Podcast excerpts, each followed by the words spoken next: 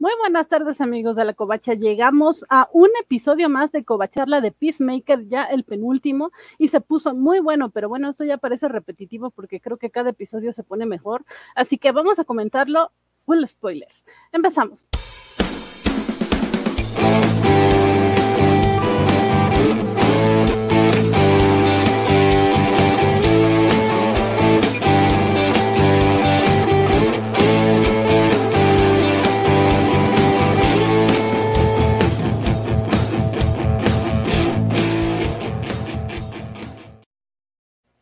Los saludo de nueva cuenta, soy Elizabeth Ugalde y hoy es domingo, domingo 13 de febrero del 2022.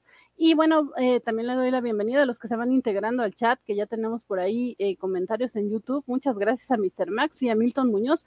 Pero vamos a darle la bienvenida a mis compañeros en el panel este domingo, como es las últimas semanas. Bienvenida.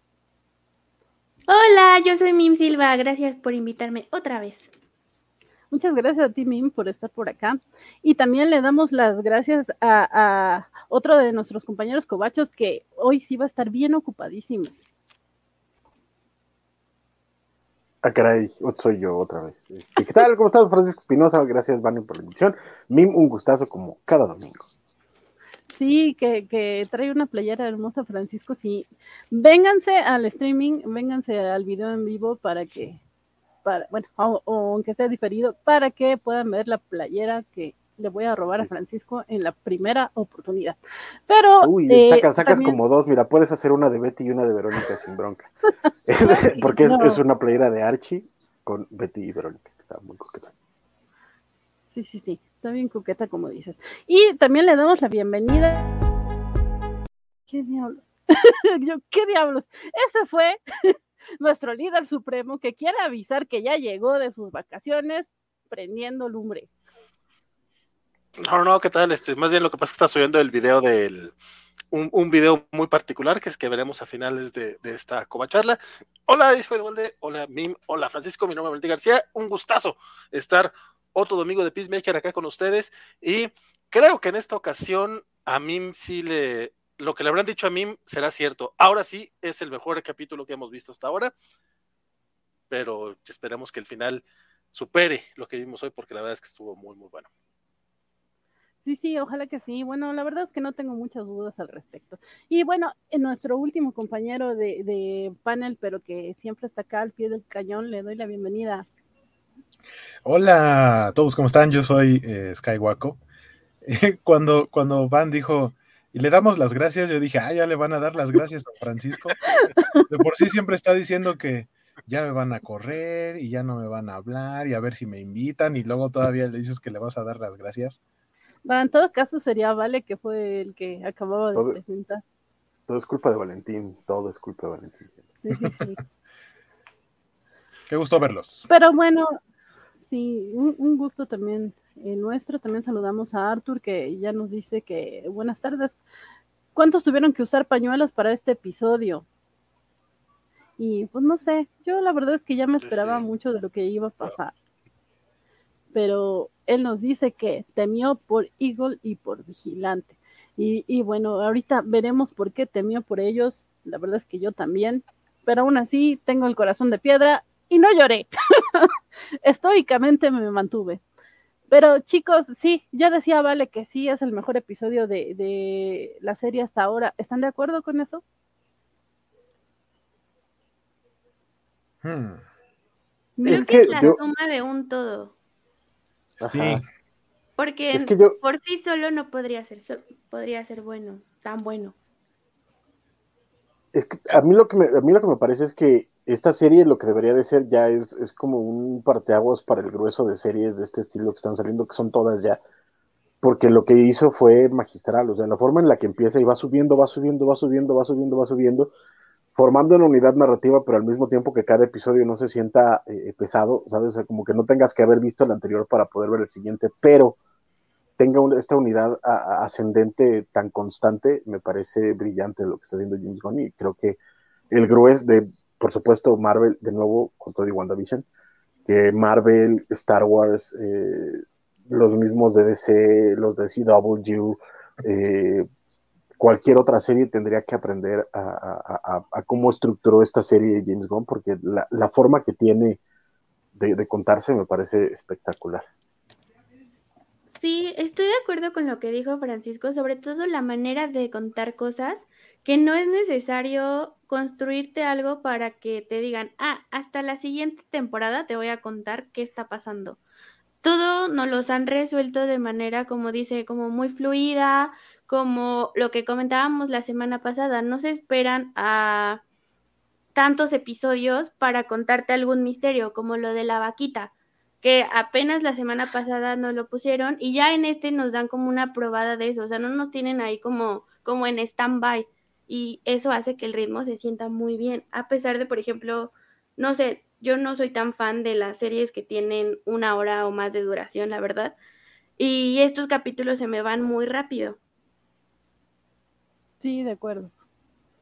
Yo, la verdad es que, no sé, sin demeritar a la serie, que creo que está muy bien hecha, eh, creo que también lo que está pasando es que últimamente casi todas las producciones que vemos están bien mal escritas, o sea, por alguna cosa o por otra, de repente tienen unos huecos argumentales tremendos, se sacan cosas de la manga y, y todo en general, o sea, no estoy hablando de una franquicia en sí, sino la gran mayoría eh, adolece de esta creatividad y, estructura que, Peacemaker nos está mostrando, bueno, James Gunn en concreto. Entonces sí, creo que por eso resalta tantísimo, ¿no? Pero no sé, a lo mejor creen que exagero. Sí, dice Francisco que sí exagera. Francisco, ¿sí cree que exagera o sí está de acuerdo con Van? No sé. No, sí, sí, sí, yo creo que sí exagera, sobre todo porque es, inevitable cuando tienes una, estructura de narración seriada que de pronto tengas tropezones, sobre todo cuando no tienes todo el control del tiempo, que es parte del problema que tiene la televisión en general y que los servicios de streaming no han cambiado. O sea, eh, tu estudio, tu canal te dice tienes 45 minutos o 42 minutos o 40 minutos para contar lo que tienes que contar, porque el resto del tiempo lo voy a utilizar en comerciales o en lo que se me dé a mí la maldita gana entonces tú tienes que contar en ese tiempo. Entonces eso a la hora de narrar se vuelve complicado. Y, y, caes en una de dos cosas, o en la fórmula, estilo 24, por ejemplo, que puedes ver el mapa de cada episodio en, el, en el, pizarrón, de ver tres episodios, sabes exactamente en qué, en qué minuto va a pasar tal cosa, porque es la misma estructura en todos los episodios, o caes en episodios que sobran, o caes en momentos que se cae, o, en, tramas que, de pronto se, se, te pierden. Pero eso es inevitable. Lo que es valientísimo de lo que está haciendo Gon es que en dos meses se aventó una estructura narrativa eh, eh, tan sólida para, para contar lo que tenía que contar con Peacemaker y sin recurrir a, momentos que se sientan eh, flojos o por lo menos no muy flojos, ¿sabes? Sin, tener que, recurrir a escenas de relleno o estirar tramas, como bien decía Min, de pronto las sorpresas que, que nos tiene planeadas las va soltando eh, eh, fluidamente y sobre todo, y eso es lo, más interesante de todo, dejando que los personajes sean esos personajes. Porque hay otros, ha habido series que de pronto responden más a la trama que al personaje. Te estoy viendo a ti, libro de Boba Pero en este caso particular, todo es, todo es a partir del personaje y eso no estorba la trama. Y eso es bien difícil de lograr. Y en dos meses, no te quiero ni contar. Ahora, la verdad es que yo creo que se nota muchísimo que esta serie estaba como planeada para una temporada y, por eso es que es como tan fluida y tan ágil. Mm, me queda la duda de si, si lo hubieran planeado para más, si, si hubiera fluido igual, pero no sé, creo que ahí Francisco mm, volverá a decir que, que exagero. Ahora no, fíjate. Muy bien. Pero bueno, eh, vamos a saludar a, Mr. Max, que también se va integrando, a Julián Ramírez, Romanuel Salar Luébano, Alberto Palomo, y, bueno, ahorita vamos leyendo sus comentarios. A, Arthur también, que ya anda por acá, Milton Muñoz, creo que ya no lo habíamos saludado. Pero bueno, em, eh, vamos a... Pasaron muchísimas cosas este episodio, así que pues mejor vamos eh, a la guaco reseña porque si no nos vamos a extender mucho y hoy hay Super Bowl. Vamos pues. Uy, no hubiera dicho eso. Ya Francisco puso su cara de ñaca ñaca. Mm, bueno, pues, pues vamos a la Guaco reseña.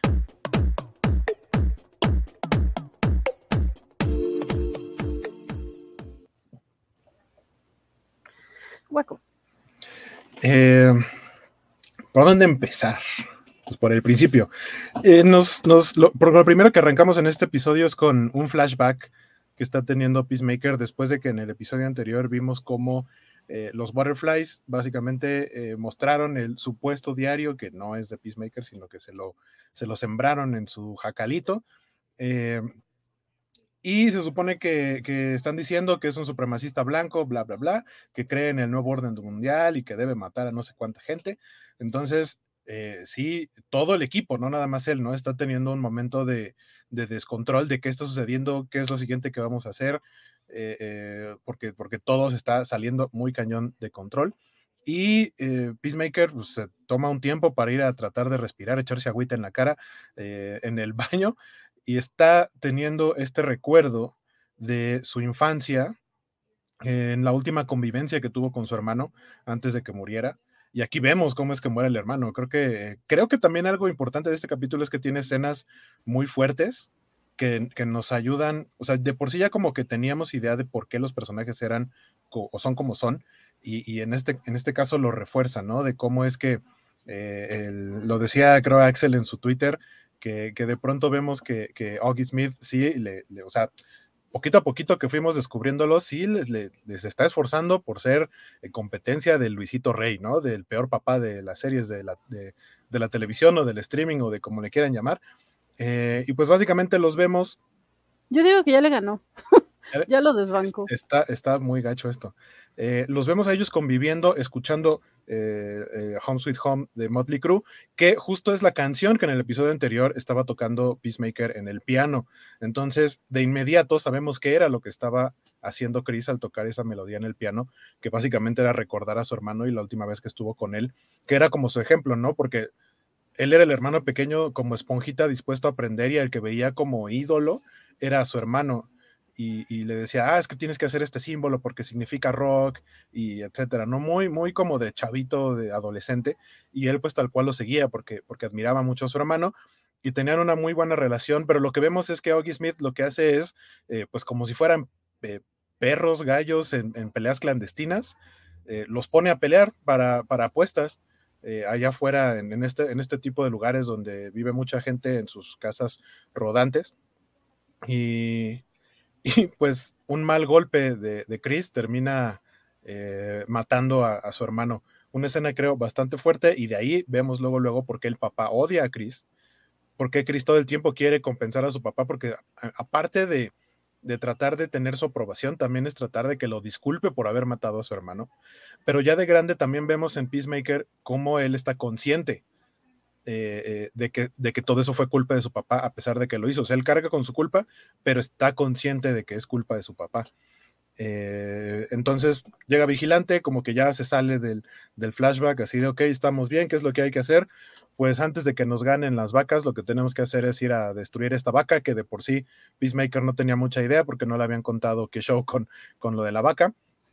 Así que se va con Vigilante y con Economos, que no le queda de otra más que acompañarlos. Se, llevan la, van, la camioneta, y se van a, este, a, según a tratar de destruir a, a la vaca. Eh, se dan cuenta que Judo Master escapó porque pasaron unos capítulos en los que no supimos nada de él y por ahí en el anterior eh, Peacemaker dijo básicamente lo que yo preguntaba, oigan, ¿y, y Judo Master? Y, y, sabemos que se escapó otra vez. Eh, Viene una pelea, una discusión entre Harcourt y Adebayo respecto a lo del diario. Harcourt se da cuenta que Adebayo es hija de Amanda Waller. Sabemos que Mern ya lo sabía, ya lo había, eh, eh, ya había llegado a esa conclusión también por ciertas eh, cosas y básicamente es un ya nos estén peleando, tenemos cosas que hacer, está bien que se odien, pero primero tenemos que, que cumplir un, un trabajo. Eh, sabemos que Judo Master escapó y está tratando de conseguir transporte o algo así. Una vez más está comiéndose sus chetos ahora fuera de una tiendita eh, en donde le hacen burla a unos tipos unos malandros que iban pasando por ahí y pues básicamente les pone la madrina de su vida, se roba su carro, ah, incluso el, de la tienda le hace, le, hace un pulgar arriba a Judo Master porque pues, esos tipos eran, eran mala onda y él así como de, ah, ok, va, se roba el carro. Eh, porque, porque tiene que ir a algún lado. Sabemos que él también está involucrado en esto, era guardaespaldas de, de Goff cuando todavía estaba en el cuerpo del, senador. Em, vemos que White Dragon y, su, banda de, cubre almohadas, de, trapitos de almohada, van a buscar a Peacemaker porque ya ahora sí definitivamente lo que dice es que quiere matar a su hijo. Eh, y los encuentra por medio de que los cascos de Peacemaker tienen un rastreador, los fabrica Oggy Smith, los fabrica el White Dragon, entonces así es como los encuentra. Eh, básicamente les taclea porque al parecer puede volar como Iron Man o algo así, y su traje es más que un traje, una armadura. Eh, entonces, con ese, con ese impulso, impacta de lado la camioneta y todo el mundo sale volando. Y, pues ahí se va a armar una, una verdadera pelea en la que el que termina como salvando el momento es vigilante, avienta una granada, como que no está muy consciente de que él está en el rango de efecto de la granada, entonces hay una explosión que hace que todos queden sin control y que puedan escapar hacia el bosque, tanto Peacemaker como Economos, no vemos nada de, vigilante, ese es uno de los momentos en los que, o sea, sabíamos que no iba a quedar ileso, yo sabía que no se iba a morir en ese momento, pero eh, en el momento en el que se disipa el humo y vemos que no está en donde debería estar tirado, dije, bueno, se levantó y alcanzó a huir. Eh, White Dragon y su gente empiezan a, buscar a Peacemaker y a Economos, otra vez usan como un iPad, una tableta para tratar de encontrar la, la ubicación. Y eh, algo que también me llamó mucho la atención es que poquito, Peacemaker siempre, ha, siempre ha tratado como de parecer, o más bien parece que es un tipo bastante bruto, y lo es en muchos casos, pero también es muy listo en, muchos otros, porque en automático, cuando dice, ¿cómo fue que nos encontraron? Economos le pregunta y él dice, claro, el casco debe traer un rastreador. Si fuera tan tonto como pareciera, no se hubiera dado cuenta de eso. Entonces, pues básicamente se quita el casco y se lo amarra a un mapache porque, ese, porque a James Gunn le gusta poner mapaches en sus historias y, vemos que a, Peacemaker no le queda nada bien la cara después de tratar de lidiar con un mapache y, este, y pues eso es algo divertido. Em, después que, ah, tenemos la escena en la que los Butterflies llegan al, departamento en donde están juntando sus cosas a Devallo y, y Harcourt y Morn eh, para ya eh, escapar porque saben que las pueden encontrar en esa ubicación. Eh, en lo que están con sus maletitas Harcourt y Adebayo, y, y por otro lado, el que está solo en el departamento es Mern, y pues básicamente llega la policía, o sea, los Butterflies, y, se lo escabechan luego, luego, diciendo como de, pues este es un traidor. Este, primero le disparan al cuerpo de Mern, Mern no es muy listo al mencionar a la vaca porque en automático se delata como una butterfly dentro del cuerpo de un humano. Eh, se va aparte, se escapa a través de la boca del humano. Entonces la ve eh, Goff, ahora la detective que es la líder de los butterflies malos, y pues básicamente lo tritura, ¿no? Lo aplasta y lo deja ahí aventado a, su suerte a que termine de morirse. Eh, ellos escapan, los butterflies tienen totalmente esta idea como de, de, hormigas o de abejas que solamente siguen a la reina, como que no tienen demasiado para pensar alrededor, salvo el que es como el segundo al mando, que es el, el otro policía le dice como de, oye, pero lo mataste, ¿y qué? O sea, era un traidor, era lo que teníamos que hacer, y sin él, los demás no van a poder eh, este, ir contra nosotros, ya no tienen un líder. Se van todos, no buscan el edificio ni nada, sino que como que piensan que ya escaparon los demás. Y Harcourt y Adebayo regresan para eh, ver cómo termina de morir Mern, que, es una escena bonita en, cómo se despide de, Harcourt eh, estirando su, su, patita, ¿no? Haciendo como ahí ahí nos vemos en la otra vida. Eh, y después les llega Judo Master, que, también los andaba buscando. Eh, se supone que hay una escena que se filmó, pero que no está en la serie porque como que se salía mucho, en la que se explica cómo es que eh, Judo Master supo a dónde tenía que ir a buscarlas. Se supone que en, la, en su base tenían un lugar, como un mapa en donde era la ubicación eh, en donde, se estaban quedando y pues ya, básicamente es eso. Este tipo de datos lo pueden encontrar si sigan a James Gunn en Twitter y ven eh, cuando hace la, Watch Party los sábados por la noche. Hardcore, ah, bueno, Hardcore y Adebayo pelean con, con Judo Master eh, hacen un buen equipo, de alguna manera lo logran otra vez amarrar, porque al parecer es lo que hace Judo Master en esta serie, pelearse con todo mundo y al final terminar inconsciente para que lo dejen amarrado o algo así y después escapar, porque supongo que es lo que va a pasar ahora. Em, eh, después vamos a la escena en la que vemos que Vigilante realmente no murió, este, y lo que hace es pues, robarse un carro de los, de los secuaces del White Dragon porque son tontos y dejaron las llaves puestas en uno de los carros. Entonces él logra escapar, no le dan mucha importancia, dicen déjalo en paz, nosotros tenemos que ir por, por lo que nos importa, que es Peacemaker. Eh, pero mientras va manejando, tratando de escapar, pues vemos todas las heridas que tiene, eh, se, quita, se quita su máscara y se pone sus lentecitos, que por ahí también James Gunn decía que, porque le preguntaban así, oye, cuando se quita la máscara, se pone los lentes, eso quiere decir que su visor de su, del visor de su máscara está graduado, y él dijo, sí, su visor está graduado para que no tenga que usar lentes mientras trae la máscara puesta, lo cual me parece algo que sí haría vigilante. Eh, y se desmaya en el camino, ¿no? De sus heridas, como que está todavía tonto, se desmaya y deja el carro ahí a, media carretera.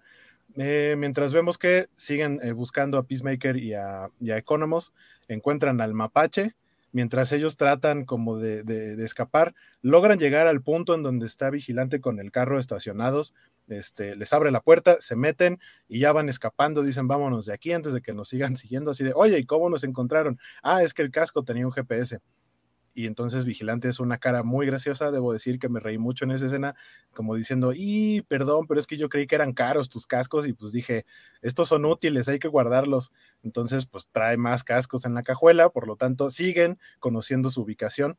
Eh, Peacemaker trata de aventarlos por ahí en medio del bosque para que no los encuentren, eh, pero eh, después viene una escena muy a la Indiana Jones, igualmente confirmada por James Gunn, en la que en medio de las plantas le salen todos los secuaces de White Dragon a perseguir a, Peacemaker.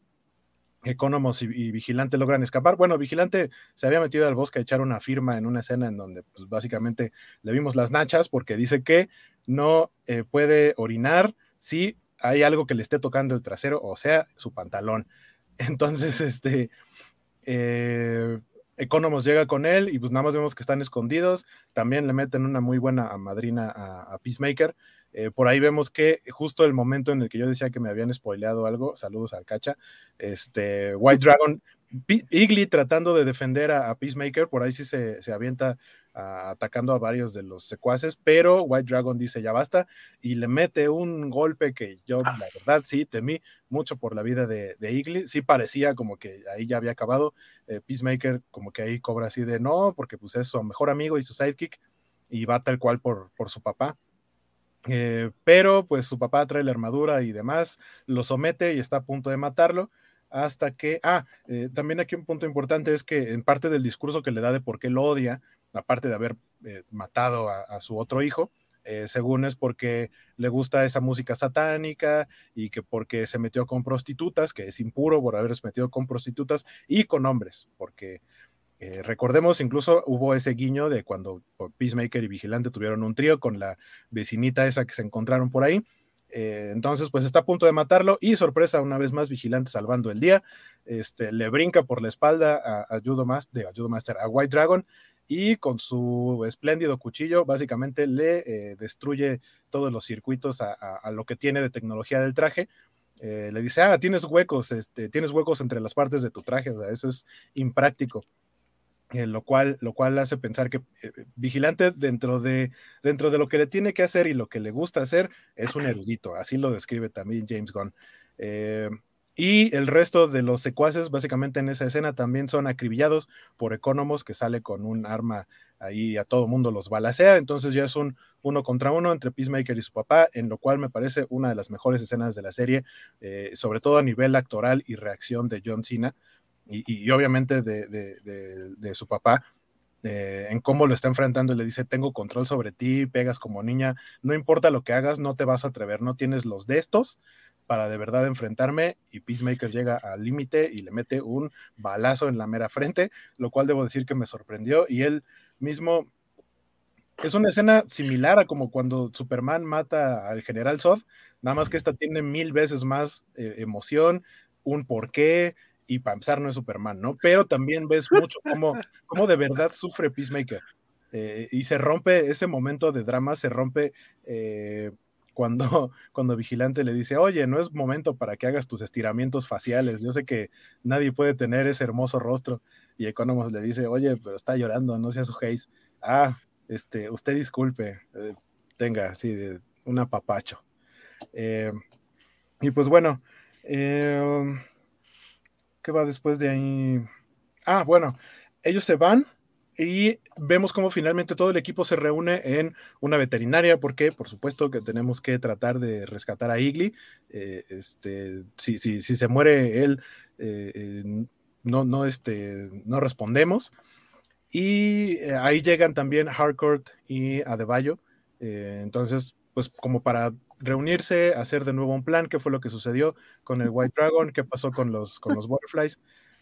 Cuaco deja morir en paz al Snyderverse. No, tiene que morir, pero feo.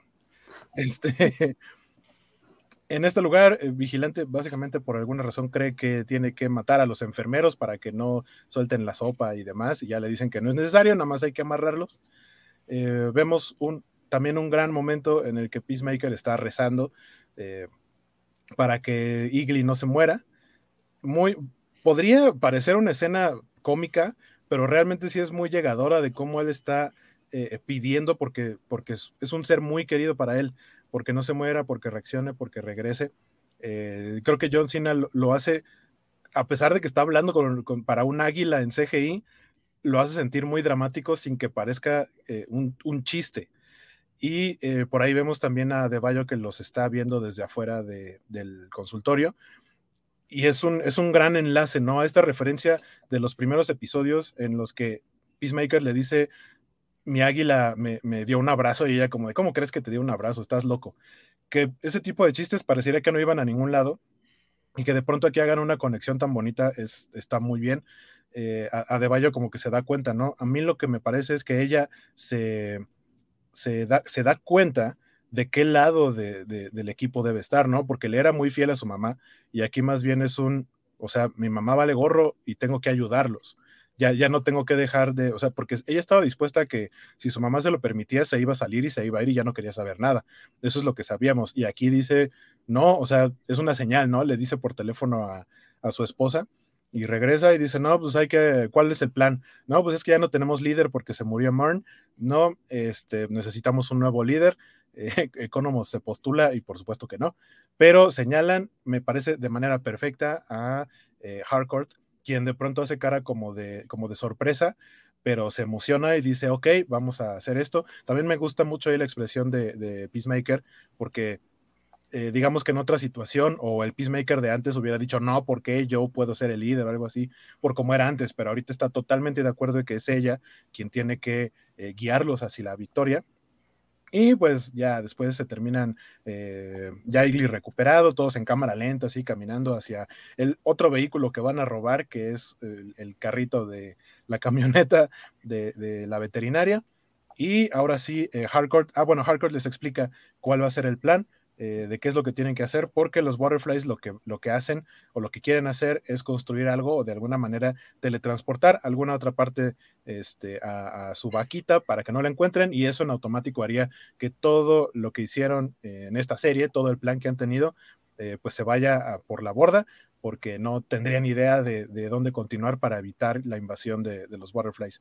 Y al final, en la última escena, vemos cómo justamente están construyendo cosas en esta eh, como mina y vemos por primera vez a la vaquita, que no sé ustedes, pero a mí me recordó mucho al insectosaurio de Monstruos contra Aliens. Eh, hasta ternura da, aunque de fondo vemos las maquinotas esas que la están ordeñando. Es una cosa entre tierna y asquerosa, pero pues bueno, sabemos que ahí está. El enfrentamiento final viene en el siguiente episodio y se va a poner buena la cosa.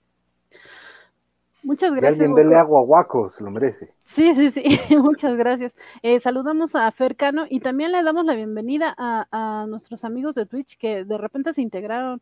Bastantes, muchas gracias. No sé si nos hicieron right por ahí, pero bienvenido a la lectura del tiempo o bienvenido, bienvenida, más bien parece que es. Eh, Ángel LDT, eh, a Muriel Filo, muchas, muchas gracias por integrarse. Esperemos que no se hayan ido porque no los habíamos saludado, pero gracias por andar por acá. Eh, también eh, a Julián Ramírez, que creo que no lo habíamos saludado. Y, bueno, eh, chicos, empezó muy, muy fuerte el episodio, tanto que la cuenta Covacha, eh, de repente sí fue de, no, por favor, no. O sea, yo supongo que fue un, un Valentín García por ahí tuiteando a las dos de la mañana. Y, Yo solo puse, este, yo ya estoy llorando con los primeros minutos. That's it. Y ya estaba llorando. Y es que es una escena muy fuerte, como, como dice Hueco, este eh, episodio estuvo lleno de escenas fuertísimas. Ya habíamos visto, ahorita estamos viendo en pantalla al hermano de Chris eh, que está como convulsionándose y sacando espuma por la boca, pero vemos esta escena completa. Por fin supimos qué fue lo que le pasó al hermano. Digo, yo ya me lo imaginaba, creo que algunos ya medio lo sospechamos, pero aún así verlo en escena fue como impactante. Eh, ¿Alguien que quiera comentar al respecto, chicos? Este, sí, más que saber qué era lo que pasaba, mm, pues es que no tenemos el contexto, o sea, sabemos que eh, eh, efectivamente Chris está involucrado con la muerte, eh, pues suponíamos que lo había matado accidentalmente, pero no sabemos si en una excursión, si cotorreando, si nada, y de repente ver justo antes de la pelea este pequeño momento que tienen de bonding, que obviamente no es que sea el único momento que tuvieron en su vida, sino es el que vemos de cómo Chris el, mira a, su hermano, o sea, básicamente lo, lo adora y todo lo que le diga él es, es la neta del planeta, entonces, y después vemos que el papá básicamente los pone como perritos de pelea, si de por sí poner a perritos a pelear ya está mal, aunque Vanessa pueda decir lo contrario, Claro que este, no. sabemos que no es algo ético, pues poner a dos chavitos está todavía más culero, digo, porque yo sí, perdonen ustedes animamantes, yo sí pongo como que cierta línea entre humanos y animalitos, no por eso estoy a favor de que maten animalitos, que conste no estoy Tim Van en este caso, pero tampoco estoy a favor de que maten a chavitos, y si los ponen así como que en el, en, en el ring, y, Mínimo, y la por manera, favor. bueno, en el ring, por decir una manera, ¿no? En el, en el hoyo ese en el que los tienen, Ujú. eh, rodea- rodeados de puro supre- supremacista blanco que está realmente mal de la cabeza. Y todavía ver cómo Chris no entiende cuando mata a su hermano. O sea, obviamente lo único que ve es que le da el madrazo y empieza a convulsionar. Y todavía voltea a ver a un baboso que le dijo: Mira, mira, está haciendo el baile del gusanito. Sí, güey, pero es que no, no está bailando, está convulsionándose. Es fuertísima la escena, o sea, no, no tiene un solo tono de comedia, no tiene un solo tono de, de que de, de burla, o sea, este momento es el que te das cuenta que eh, James Gunn siempre nos está hablando de una historia seria que utiliza la comedia para contarnos este, otras cosas, pero sus temas son bastante fuertes y esta escenita a mí sí fue así de, no, no la esperaba, o sea, esta- es- este, este capítulo lo vi en mi cumpleaños, o sea, yo no quería llorar en mi Wow. cumpleaños, ¿sabes? Ay, vale. O sea, sí, no, no, fue, fue horrible. el- o sea, Abrazo grupal. sí, no, no, no, no, no esperaba verlo en ese momento, Hashtag Y- abrazo grupal. algo así. Y, y- De pronto y- la covacharla se volvió terapia de grupo, me parece. ¿no? Ah, para allá va esta cosa. Y el y a fin de, y, y ya nada más mencionar, o sea, que en serio James Gunn tiene serios, serios, serios problemas con su papá. Espero que lo Sí. resuelva próximamente. Sí, sí, sí. Yo también pensaba eso, como chale. Yo yo ahora te quiero abrazar también a ti, ¿vale? Pero también, en el momento que vi la escena dije, chale, quiero abrazar a James Gunn, pobrecito. Tantos daddy issues, ya suéltenlo, lo están lastimando. Sí, Pero, sí. pero estoy completamente de acuerdo contigo, ¿vale? Y aparte lo que yo pensaba era como de, ok, ya sabíamos que Chris de alguna manera tenía que ver con la muerte de su hermano, pero justo ver el contexto y el poder echarle la culpa a su papá, o sea, el saber en qué, de qué manera estaban creciendo, de qué manera se llevó a cabo la muerte y cómo, qué pinche coraje el ver a alguien señalar a un niño diciéndole, tú mataste a tu hermano. Cuando es como, güey, ¿qué estaban haciendo ahí en primer lugar? O sea, perdón, pero el golpe ya fue lo de menos. Yo la verdad es que esperaba o creía que nos dijeran como que no había sido el golpe el que lo había matado, porque además empieza a convulsionar muy feo. Discúlpenme, yo no me peleo ni conozco esas cosas, no sé si eso pueda pasar de verdad. Quisiera que alguien me, me explicara, sea, cómo si puede llegar a pasar, pero yo creí que nos iban a explicar como a lo mejor que tenía otra cosa y que el golpe solo, pues como que lo detonó, pero que no había sido eso. El punto al final es, es eso, como, ah, bueno, en, en esa idea que estaba siguiendo es el, el que les digo que me gustan mucho cómo las cosas pasan y listo. Nos lo cuentan y con eso tenemos ya, ya nos lo explicaron y move on. No tenemos que hacerle tanto jijiji, jajaja, inclusive algo tan fuerte. O sea, ya nos los dejaron claro, más claro no podía estar. Pero pues sí, o sea, yo sí estoy de acuerdo que es peor que Luisito Rey. O sea, al menos el otro güey lo hizo rico. Sí, sí, sí. Y aparte no Tanto- lo pone a no pelear sé. como su hermano, con su hermano. Sí.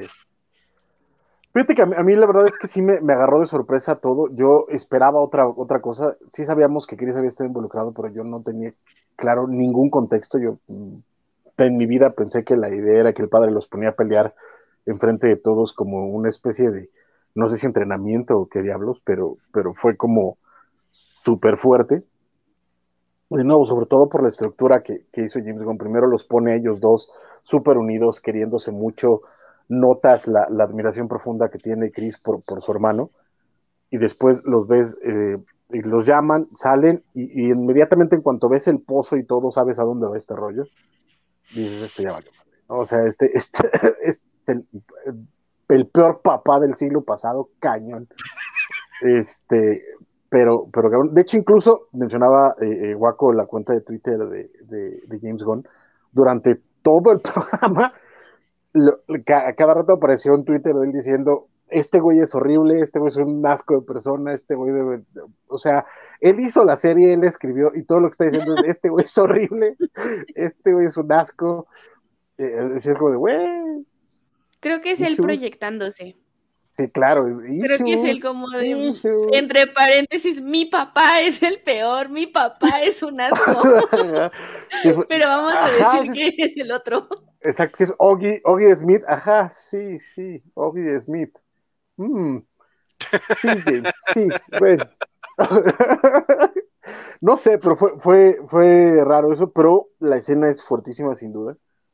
Y, y eso, como incluso la forma en la que, en la que reacciona Chris de, de- de que cree que todo es parte del juego y tal, es muy fuerte.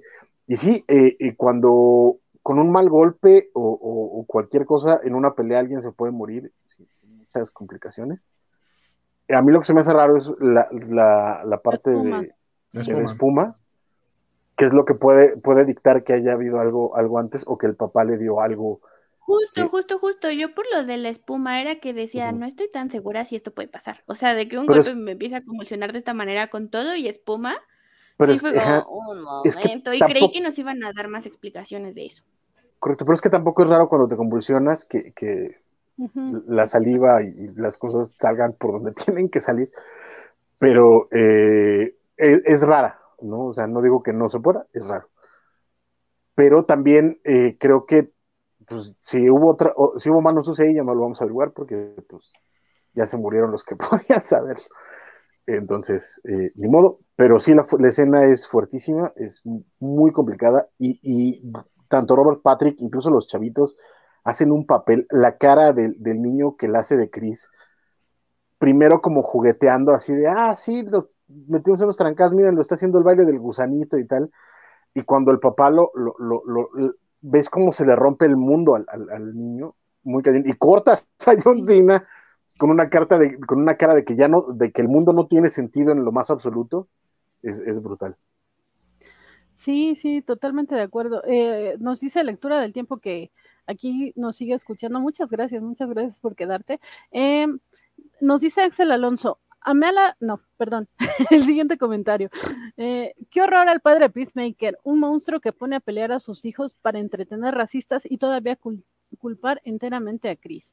Eh, y nos pregunta, ¿qué opina la mesa covacha? ¿Quién es peor, la mamá de Polka Dot Polka Dotman o el papá de Peacemaker. El finalista va contra Igo en el torneo de los issues parentales de James Gunn. No Sí. sé, yo, este, este papá sí se me hace muy. Ah, le sigo extraño. creyendo que el papá de Peacemaker. Sí. O sea, con todo. Hasta ahora sí ha sido el más culero, la verdad. O sea, sí, no, no hay manera de. Cre- creo que incluso el tema de, de Igo es.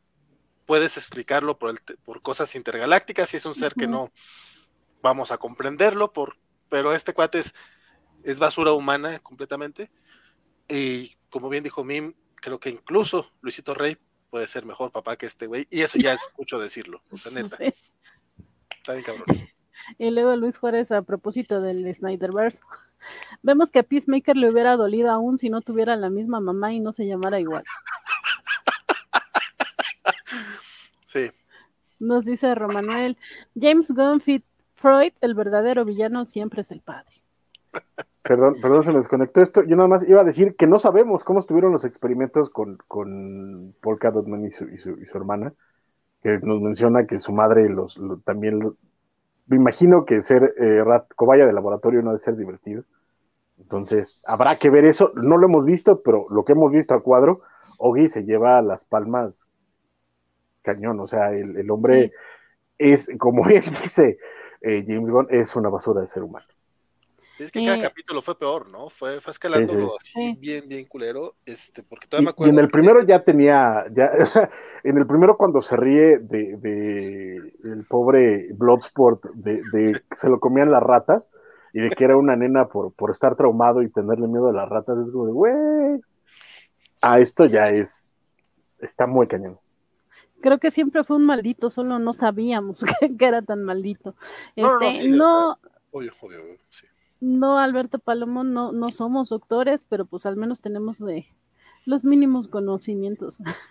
Y eh, también nos pregunta Luis Juárez que si no hubiera sido racista, si sí hubiera estado bien la pelea, y no, no, tampoco. Es, es solamente la, empeora. ¿no? No, lo del racismo solo lo hace peor, pero de todas Solamente, maneras era malo. señalar, solamente señalar al tipo de público que estaba ahí. Sí, sí, sí. Sí, solamente, ajá, como, como dato extra. Pero no, no es que fuera peor. Eh, y, y bueno, terminamos esta escena que es tan cruda y que uno pensaría que, que, que es tan mal. Perdón, es que Planeta Viroch dice que Amanda es más mala. No sé, no sé si sea más mala, pero también dio- ahí anda dio chamba a su compitiendo. hija. No, pero pues qué chamba, ni siquiera le dicen nada. Es controladora hasta ahorita. Pero no, Sí. pero así que te das culera, culera, culera. No sé, mandar a, a decenas de personas a morir en misiones suicidas, a mí no me parece. Y- Pero- y pero todavía, Pero eso tiene Pero no que ver con que sea su mamá. Ajá, pero no Sí. son sus hijos. Ah, no, correcto, pero aún así tampoco se me hace así como, uy, qué buena persona es Amanda Waller, vamos a todos a, a decir que... No, no, pero aquí la es un competencia es de asquito. padres.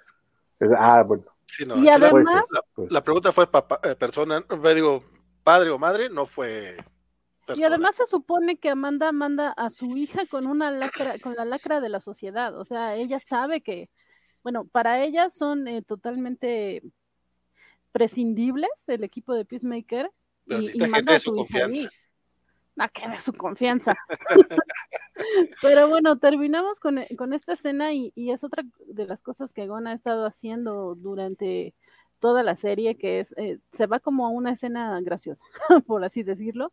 Y acá eh, eh, la que...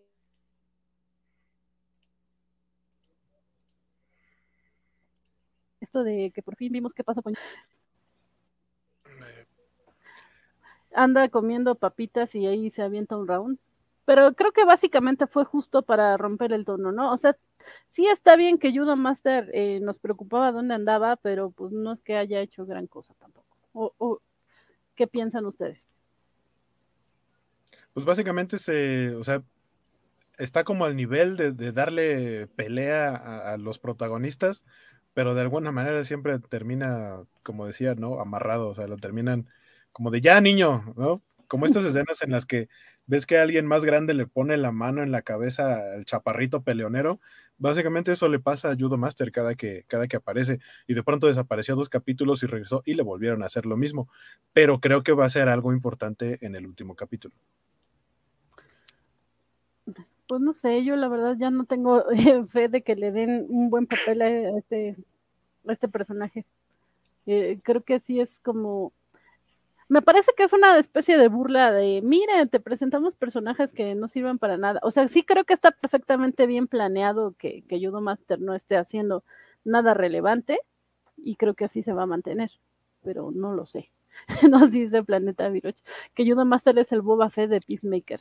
Pero pues la diferencia es que la serie se llama Peacemaker y no, y no Master. Entonces no hay tanta bronca ahí.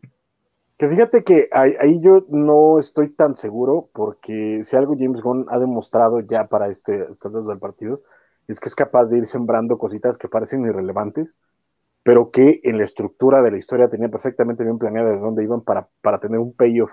Después, caso, ya lo mencionaba eh, Waco, lo de el abrazo del águila, cuando se lo comenta como, como un chiste casi a de Valle, y eso no es cierto, un águila no abraza. Y termina siendo un chiste en esa escena, pero tiene un payoff en esta, donde ella termina viéndolo casi como una, como una señal, o cuando, exacto, o, o, como en el, en el caso de Vigilante, que se escurre a la casa de, de, de Oggy Smith para buscar a, a, Peacemaker y ve la armadura y lo primero que dice es esa armadura tiene un montón de puntos débiles. Y es un chiste, o parece un chiste para que tengan este, este diálogo chistoso entre ellos de, de todas las formas que hay de, de, matar a una persona, no me acuerdo cuál era, pero que termina incluso hasta en las escenas finales de, la improvisación de John Cena. Y en, este, y en este episodio, cuando se avienta Peacemaker y lo empieza a cuchillar y dice un montón de áreas débiles, básicamente te está haciendo el payoff de esa secuencia. Entonces yo creo que para el centro del partido podemos confiar que, que, John, que James Gunn no está teniendo nada que sobre, sino por el contrario sabe exactamente dónde ir colocando las cosas para que, para que tengan un payoff posterior. Ok, ok. Probablemente tendrás razón en el episodio siguiente lo veremos, Francisco. Pero, eh, pues sí, justo, ya lo veremos. Eh, y bueno, eh, otra de las cosas importantes es que por fin en este episodio nos despedimos de este personaje que la verdad es que yo apreciaba muchísimo, es Morn. A, a, mí me gustaba mucho, me, no sé, desde el primer episodio empaticé con él y, y pues finalmente dio su vida por, por su misión, ¿no? Básicamente.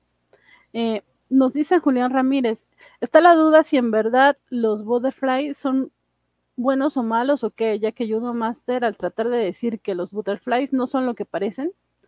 Ah, pues no, justamente creo que Amor nos dijo que, que, hay dos facciones, ¿no? Los buenos, los malos, pero sí, más bien creo que la duda sigue siendo eh, qué es lo que sabía Judo Master que ya no dejaron que, que terminara la frase Creo que eso también lo veremos en, en, el siguiente episodio y es parte probablemente de lo que Francisco menciona, ¿no? Que eh, estas pequeñas semillitas que, que Gon va sembrando a lo largo de cada episodio, probablemente ahí, ahí se detone y se vea la participación importante de, de Judo Master. Pero algo que quieran comentar de, de Morn y de... Yo, yo nada más eh, que, que, quería poner sobre la mesa, díganme totalista moral si quieren, pero creo que matar a toda una eh, central de policía no me parece muy, muy buena onda de parte de nadie.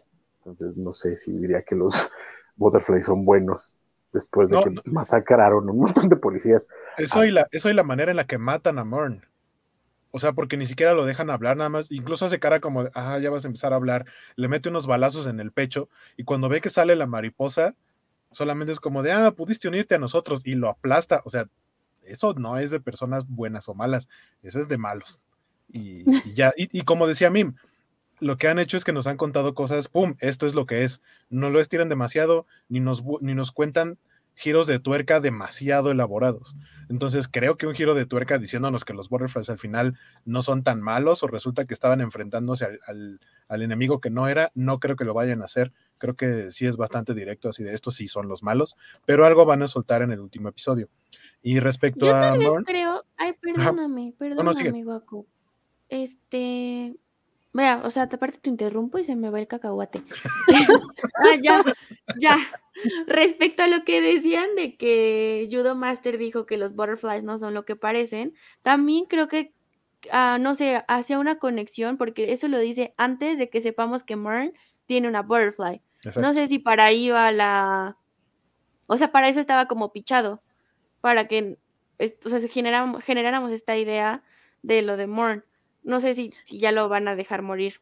Tal vez, yo creo que ya deberían dejarlo morir también eso. Yo siento que no, perdón, porque, sí, porque sí. En, en, en, caso de que haya sido solo para eso, es porque, bueno, que Judo Master sabía de Morn y, y, bueno, eran como aliados, por así decirlo. Y no, de hecho, todo el tiempo que Judo Master estuvo encerrado, Morn nunca dijo, no, e, es de los míos o algo así, ni siquiera cuando se reveló su identidad. Entonces sí creo que te, tiene que ver con algo extra, pero no lo sé. Porque aparte, o sea, Judo Master a quien servía era Goff, o sea, al malo. Si Judo Master sabe algo de los Butterflies, es del lado de los malos.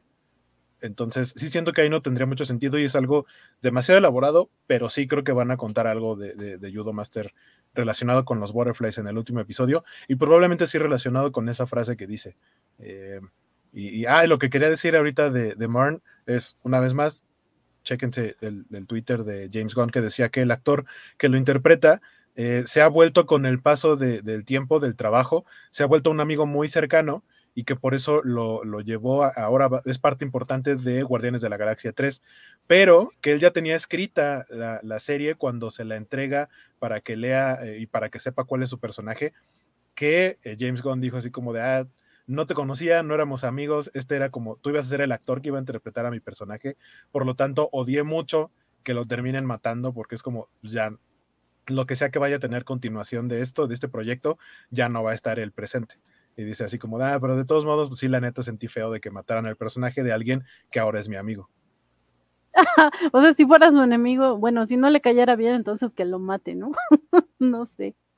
No, pero si es alguien, si es alguien con quien no entablas una relación cercana, pues es como de, ah, mira, qué mal mataron a tu personaje. Nos vemos mañana en la oficina.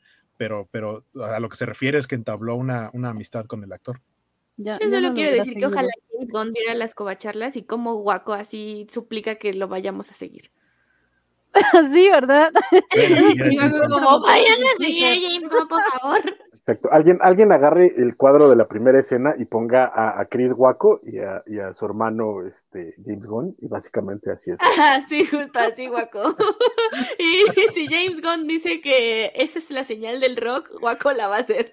y tengo más cosas todavía por comentar, pero no hemos llegado a ellas. Nos dice Aftermax que eh, de, Ejemplo de eso, no, no sé de qué, está el intro, el disparo de, que da Peacemaker a su papá. Ah, que dice eh, que, que, o sea, están diciendo que eh, en, el intro, cuando Peacemaker saca su pistola y hace un disparo hacia la cámara, que sería como una referencia al disparo a, su papá. No estoy tan seguro, puede ser. que, yo como la gente ve este tipo de cosas. Pues es que de pronto puede ser. Romanuel es, la, principal, este, la principal diferencia es que en el intro es Peacemaker con su pistola, que es un cañonzazo, y, eh, y al papá le dispara con un arma de, de, los de su equipo, que si no me equivoco es una pistola tipo Mauser, que son, eh, se ha utilizado en, en mucho, en, en, guerras de diferentes épocas, pero también es como la, de las icónicas que utilizó Alemania en la Primera Guerra Mundial y los nazis en la Segunda Guerra Mundial, lo cual tiene bastante sentido para eh, representar a los supremacistas blancos. Wow, yo no tengo idea de armas y la verdad es que no me avergüenzo de eso. Yo, no, yo, yo, ubico, yo, ubico esa, yo ubico esa arma por dos referencias. Una, porque en, el, en un videojuego de Indiana Jones de hace mucho tiempo pues obviamente puedes ir recogiendo cosas de las personas a las que te enfrentas y cuando te enfrentas a los nazis recoges sus pistolas y eran esas pistolas Mauser, que tienen un diseño muy particular. Y la estructura de esa pistola es en la que se basaron para hacer la DL-44 de Han Solo. Wow. Muy bien, muchas gracias. Siempre es bueno tener ese tipo de detalles este, de cultura general. Pero bueno, Romanuel Salar Luevano es de los que quiere tenerle fe a los mariposos y él dice que pues tal vez yo nomás te revele que no son tan malos. Eh, Alberto Palomo dice que los malos son los gringos. Eh, Luis Juárez dice que tal vez Judo Master diga que, que, los butterflies eliminan a la humanidad por el bien de la tierra. Y, y Julián Ramírez nos dice que los butterflies prácticamente no tienen planeta habitable, las dos facciones.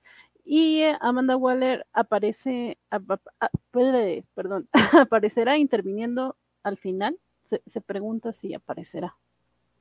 Yo, creo que sí veremos a Waller, pero también es eh, a mí lo que, digamos que si hay gente que todavía dice que Thanos was right, no me sorprende que haya gente que pueda decir que los mariposos son, son buena onda, pero bajo ese entendido es gente que piensa que, que Thanos was right. Pues, yo, pues yo creo, vaya, para, para como se dio, porque la conexión con, Waller directamente es, su hija, es Leora de Bayo. Y eh, en este episodio vemos como ella, como decía, para mí es como que rompe esta idea de mi mamá está bien y voy a obedecer a mi mamá, aunque esta gente que ya estoy apreciando la estoy traicionando. Eh, siento que rompe un poco con eso, entonces lo que creo que podría suceder con Waller en el siguiente episodio, al final, es que ella, o sea, que le trate de dar una indicación y que ella se le voltee y le diga, no, la neta ya no voy a seguir tus, tus indicaciones, porque tú no eres mi verdadera madre, aunque sí lo sea, y así. Chan, chan, chan. pues sí, perdonarán lo Contreras, pero a mí, a mí me parece que no es tanto que eh, Adebayo haya pensado que su mamá no, tenía la razón, porque de hecho lo que vemos en el primer episodio es que ella nunca estuvo de acuerdo con su mamá. O sea, ella iba a entrar a trabajar con, ella y desde el principio no quería. O sea, esto es por necesidad. Más bien lo que descubre es que no puede seguir siendo de alguna forma tan egoísta porque con quien está hablando es con su esposa. Ella se iba a ir para, para regresar con su esposa, ella iba a dejar la chamba atrás desde hace rato. O sea, no, en realidad no siento que la, la lealtad de Adebayo sea su mamá a pesar de, lo del diario, porque incluso lo del diario fue más a fuerzas que de ganas. Exacto, pero no, yo no, yo no estoy hablando de lealtad, estoy hablando de que tiene que cumplirle, tiene que cumplir con su mamá, que tal cual solamente es lo del diario. Correcto, pero siento que más bien la, lo que se da cuenta es que tiene, ya hizo una lealtad con estos compañeros de, con, incluso el mismo James Bond lo dice, con estos soldados eh, que, con, con los que está teniendo esta batalla, y les debe su lealtad antes que eh, lo demás, ¿no? Porque ella ya aceptó todo esto. Pero creo que eh, lo que vamos a ver con Waller, creo que sí, por supuesto, tiene que ver con Adebayo, pero eh, creo que la, confrontación no es tanto que se vaya a revelar, porque nuevo ya lo había hecho, sino más bien como desenmascararla, en, el sentido de, pues esta vieja está, tiene pedo, que ya lo sabíamos desde hace mucho tiempo. Sí, lo que a mí, vale, ¿Querías decir algo? No. No, no, en particular, me, he estado riendo, he estado diciendo chan chan chan y esas cosas. Este, y estoy eh, parcialmente de acuerdo con Francisco. Lo que creo que sí va a, vamos a ver en el siguiente episodio, estoy casi seguro por eso, es que a, de mayo, digo, ya se comunicó con ella eh, por celular, como que no sabemos exactamente qué fue lo que le dijo, pero sí habíamos visto en el, eh, un poco antes en el episodio y en el anterior que estaba como preocupada y, le preguntaba que, cuando le decía no tienes por qué estar aquí, bla, bla, bla, o sea, como que sí se comunicaban y demás, y ahora que Adebayo aparentemente tomó como que la decisión de, pues, no hacer tanto caso a su mamá o lo que sea que haya decidido, eh, pues seguramente se lo comentó a su esposa, Así que tal vez eh, se haga se haga real esta predicción que teníamos algunos de que los personajes que salen en el intro tarde o temprano se integran al equipo, aunque pues ya vimos que los policías pues, para nada y el viejito tampoco. Eh, ya no ha salido el viejito vecino que me caía re bien. Pero bueno, eh, otra de las cosas que, vimos acá en, el episodio es que volvimos a, al, al diseño Power Rangers. y lo siento, pero o sea, la, serie está muy bonita y tiene mucho, pues, sí, creo que todo está muy bien planeado, pero incluso en esta buena planeación vemos eh, los diseños de que a veces sí están como medio caricaturizados, y todo este diseño del White Dragon a mí se me hizo muy de villano de Power Rangers. Entonces, eh, digo, no me quejo. Pero, pero, justamente, ¿cuál es la queja? No, sé, a mí, yo cuando lo vi, la verdad es que me gustó mucho. No, no pensé que fuéramos a ver tanto al dragón blanco. Digo, que ya lo mencioné en algún momento. O sea, yo realmente ese personaje no lo conocía, creo que es, es demasiado oscuro. Incluso el diseño, este, ya cuando, cuando googleé un poquito al respecto, es la imagen que me parece, creo que de los eh, White Dragons que han existido, probablemente es el más popular. Entonces, cuando, cuando vi la, la, armadura en la, en la, en la guarida de, de Smith, se me hizo muy chingón. Dije, ah, mira qué padre. O sea, digo, no conocí el diseño, pero qué bonito que lo hicieron, igual que el de los cómics. Cuando la, la rescataron todavía la, la, semana pasada, me gustó, pero no pensé que lo fuéramos a ver en acción, sobre todo porque no me imaginaba a Robert Patrick haciéndolo. Claro que probablemente no fue, no, fue Robert Patrick quien lo estaba haciendo, pero se me hizo muy, muy chingón toda, toda esta escena. Eh, no solo por el tema de padre e hijo, que ya, ya hablamos de los problemas de, de, issues que tiene este hombre, sino porque pues está bonito ver, ver, ver batallas de superhéroes con trajes de superhéroes en el cine, o sea, sí. lo ya lo mencionamos en varias ocasiones este año, digo, ya pasaron 20 años de los X-Men con los trajes de cuero negro, en su momento funcionaron y en su momento me encantaban, y ahorita con nostalgia lo sigo viendo con cariño, pero hombre, yo quiero ver este tipo de, trajes ridículos en el, cine, porque son mis trajes ridículos de cómics. Digo, lamentablemente ahorita es con Peacemaker y White Dragon, personajes a los que no les tengo tanto cariño, pero hombre, cuando tengan un Wolverine así, yo estoy dentro, ¿eh? Digo, a lo mejor... Como... sí. Yo como dijo Cyclops en, en Astonishing X-Men, es que el cuero negro ya hacía que la gente estuviera hablando de nosotros. Entonces, y, y para seguirle dando, este, clavando el, la tumba del, del, Snyderverse y cosas por el estilo, yo prefiero, yo prefiero mil veces el, el rollo Power Ranger, o sea, porque que tratar de hacer realistas a los superhéroes. Ese rollo de, de, ¿sabes qué? Vamos a cambiar el traje para que usen este gabardina y, pantalón de mezclilla cuando es un traje que no, no, va por ahí originalmente, no me gusta.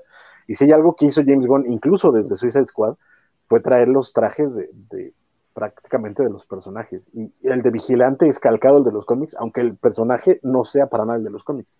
The White Dragon es el de los cómics, aunque no sea exactamente el White Dragon. El de Peacemaker es el de Peacemaker, aunque no tenga mucho que ver con el de los cómics. Pero los uniformes, sí se nota que James Gunn está haciendo una decisión muy consciente de que sus trajes se parezcan mucho a los cómics. Sí, pues digo, como menciona, no es queja, solamente es como es cambiar del tono de lo que habíamos visto en la serie. y de repente creo que sí es importante que haya este cambio de tono, eh, tanto en la narrativa como eh, visualmente, porque justo hay temas tan delicados que está tocando esta serie que pareciera que no, que si no utilizas este tipo de elementos, yo digo que si hay gente que se puede ir este, por así bien mal plan a creerse que son cosas en serio, ¿no? Entonces, sí, eh, son, son cómics o son series basadas en cómics que son fantasía finalmente, ¿no? O sea, sí pueden reflejar la realidad en un punto, pero creo que sí es como la forma de Gon de, establecer, es fantasía, no te claves, disfrútala, punto.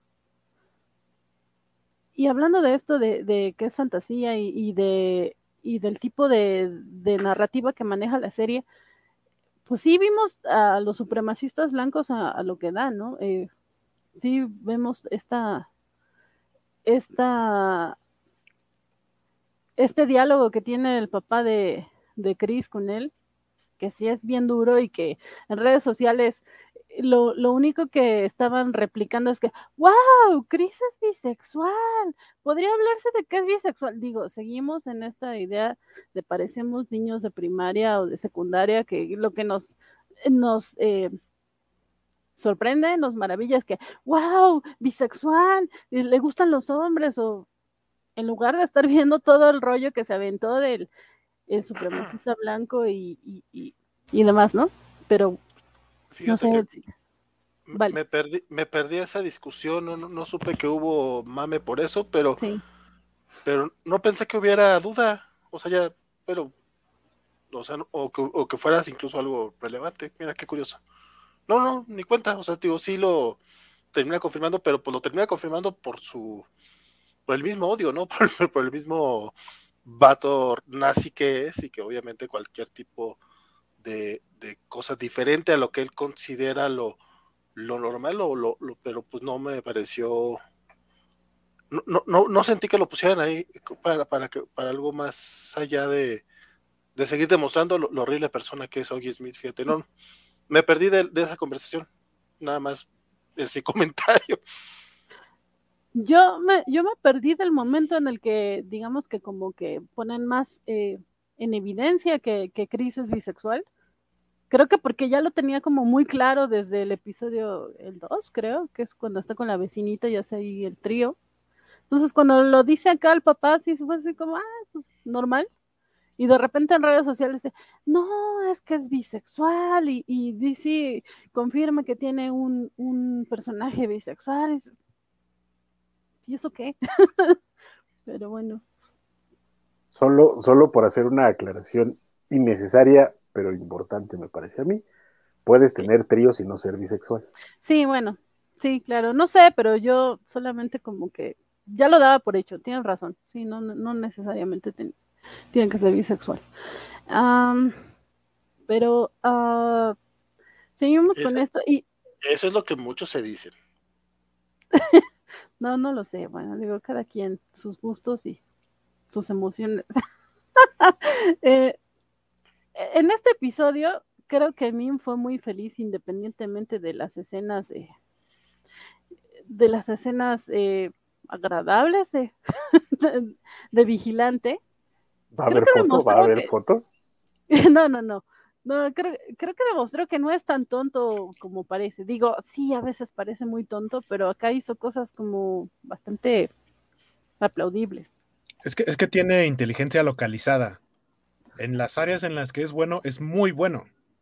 Eh, eh, voy a regresar a la frase del día que es James Gunn dijo, justamente lo, utiliza la palabra savant, que es, que es como erudito, o sea, el tipo en esa área es muy listo, es muy inteligente y que de las primeras cosas que haría cuando conoce a alguien a quien podría enfrentarse es analizarlo a lo mejor sin querer, sin, sin pensar específicamente en ello, en qué, qué cosas podría yo, usar para mi ventaja.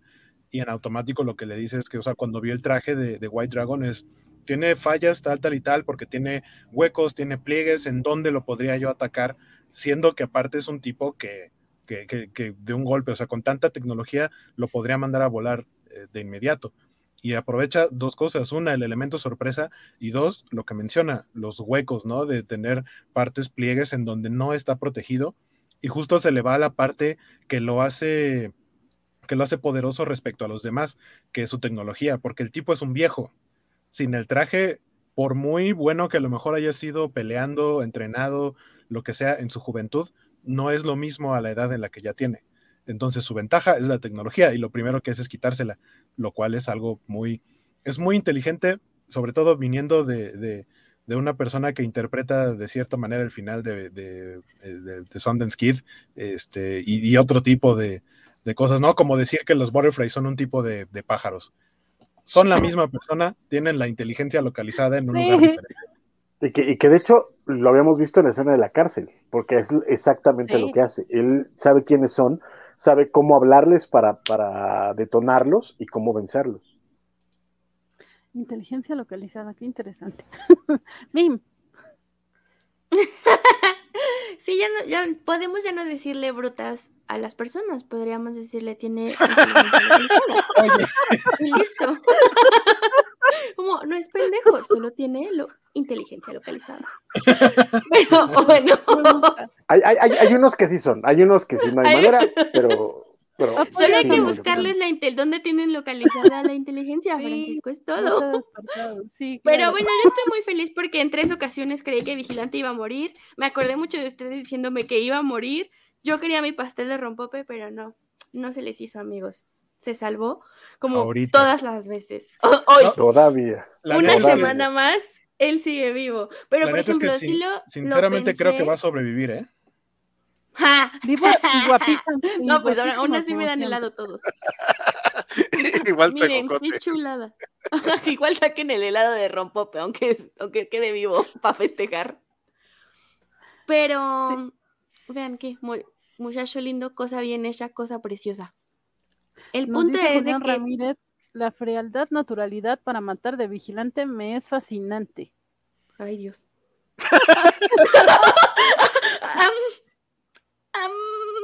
Bueno. Digamos que sí, Julián. Pero, eh, Chale, hasta se me olvidó que les iba a decir. Lo siento. y yo, ah, ya, bueno, para ver ya, ya, ya, ya. Este, que, o sea, por ejemplo, desde el momento en el que vienen cantando en la van, como que él está cantando canciones de rock con con Vigilante y Peacemaker y están ahí como teniendo ese momento, yo dije, bye, esto nos está diciendo que va a morir justamente como murió su hermano, porque a lo mejor ya van a crear el bounding que no han tenido entre ellos y porque como ya lo veníamos diciendo, como que Peacemaker y Vigilante no son exactamente, o sea, Peacemaker no le encanta Vigilante como a mí y no cree que, funcione, que, o sea, sí, lo ve como un tonto, no entiende que tiene inteligencia localizada. Creo, creo, creo que a nadie le gusta Vigilante como a ti, creo. Nadie tiene el trauma que tú tienes. A mí me, a mí me cae muy bien y de, pronto sí me, de pronto sí me saca de onda que tiene, es que tiene momentos de comedia involuntaria, este, obviamente hablando del personaje porque está escrito para que sea comedia y eso sí es voluntario, pero los interpreta tan bien. Pocas veces creo en la serie me he reído tanto como en la parte del final en donde dicen, a ver, bueno, este es el plan, ¿quién le entra? Y dice Peacemaker, I'm in, y él dice hashtag me too, no saben la carcajada que solté con eso. Sí. Porque fue como, claro, es, o sea, sí, totalmente es algo que diría una persona así. Sí. Saludos a Bernardo Arteaga y, y, pregunta si ya hablamos de la posible bisexualidad de Peacemaker. Sí, Bernardo, justo acabamos de pasar. Eso. sí, ya fue. Igual como en la serie lo cerramos. Ya, ciérrenlo, tíos. No hay mal momento para rockearnos, dice Artu. Y, y, y sí, la verdad es que eh, me causa mucho conflicto vigilante porque me parece un gran, gran, gran personaje, o sea, me hace reír mucho, creo que sus escenas son las que más disfruto. Digo, es que es una porquería de persona, no debería de gustarme tanto como me gusta, pero sí, me causa mucho conflicto. Pero vigilante creo pues, va, a ser difícil tratar de defender a alguien que, que no entiende la diferencia entre asesinato y, grafitear, o sea, como para que, para que merezca castigo a la gente, pero no creo que sea un asco de persona como tal. Más bien creo que ese tema de, de, la inteligencia, de la inteligencia, ¿cómo dijeron? Emocional. No, eh, localizada. localizada se refiere a que el vato tiene los cables medio cruzados. Entonces, no es que sea asco de persona, sino que está mal eh, eh, mentalmente hablando. O sea, tiene cables cruzados. O sea, no. Sí, creo que, creo que el tema, o sea, creo que lo que, y entiendo lo que Van se refiere con, con que sea un asco de persona, que es algo que inclusive dijimos en los primeros, los primeros episodios, o sea, que entendamos que Peacemaker no es un role model, que no, no está bien del cabecito, pero lo interesante de la serie es que te hagan comprender este tipo de comportamientos a partir del contexto del que viene de una infancia mal curada, que es lo que a mucha gente le pasa. O sea, mucha gente está mal del cabecito, no quiere decir que lo que haga está bien. Y me encanta mucho cómo mueven este hilo de la moralidad, de dónde está bien y dónde está mal. Y creo que aquí entra perfecto una de mis escenas favoritas, que es la discusión entre Harcourt y um, la, la porra que me cae mal, pero ya no me cae mal, a De Bayo, que es como, güey, o sea, ¿cómo? Está bien, está mal matar, pero está bien matar a los que no están de nuestro lado. O sea, y que es un punto súper importante de, por ejemplo, cómo funcionan las guerras, de cómo funciona el ejército. A mí esa, esa frase me encantó muchísimo y me parece muy poderosa porque es cierto, o sea, no tenemos esa capacidad de comprensión de algo que no esté dentro de lo que nosotros estamos de acuerdo. Tiramos a matar y si el otro está mal, que se muera y nos gusta ver cómo Vigilante los mata fríamente. Y yo, bueno, está bien, está chido, pero, pero a, eso vamos. Creo que parte de lo, de lo muy interesante de la, eh, de la serie es que fuera de Valentín, nadie ha hecho apología de, de las actitudes de, ni de Peacemaker ni de, ni de, ni de vigilante. O sea, creo que queda claro dentro de la serie es que están mal. Incluso parte del viaje que está teniendo Peacemaker es darse cuenta que está mal. ¿no? Eh, y eh, parte de, incluso, y para quitarle un poquito el, diálogo a Waco, parte de lo que decía James Gunn en su Twitter era eso, ¿no? Como el rollo de, de eh, que al final del día todos estos personajes, quizá con la excepción de Rebayo, son asesinos y no tienen eh, empacho en cumplir una misión o, en proteger o en matar con tal de proteger a sus, a sus compañeros, etcétera, pero eh, es algo que tienen muy racionalizado. Y parte de la discusión que está dando James Gunn aquí es cómo racionalizas matar a alguien y ya de ahí lo lleva a la comedia y a la farsa para que no te lo tomes en serio y sepas que estos personajes no son role models, pero tienes que entender que, que matar a la gente llegar a hacerlo necesita una racionalización muy, muy profunda y que no es algo normal, ni bueno, ni, deseable, ni, eh, como Valentín intentó hacerlo, defendible para nadie. No dije que fuera defendible, dije que era entendible dentro del contexto de la serie. Pues básicamente de, eso se trata, chavo. Que de hecho sería la diferencia de, de Vigilante con, con Peacemaker. O sea, porque Peacemaker parece que sí tiene capacidad de entender lo que está haciendo mal, mientras que este vigilante no lo entiende. O sea, soy la viuda de vigilante, perdóname, Valentín, sí, es el mejor comentario de la vida. Sí, Alberto Paloma dijo que próximamente será la viuda de vigilante. Si se muere va a ser mi user de Twitter.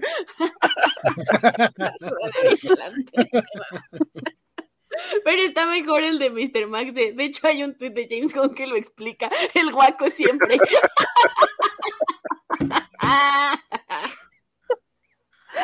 Ah, amo aquí mucho.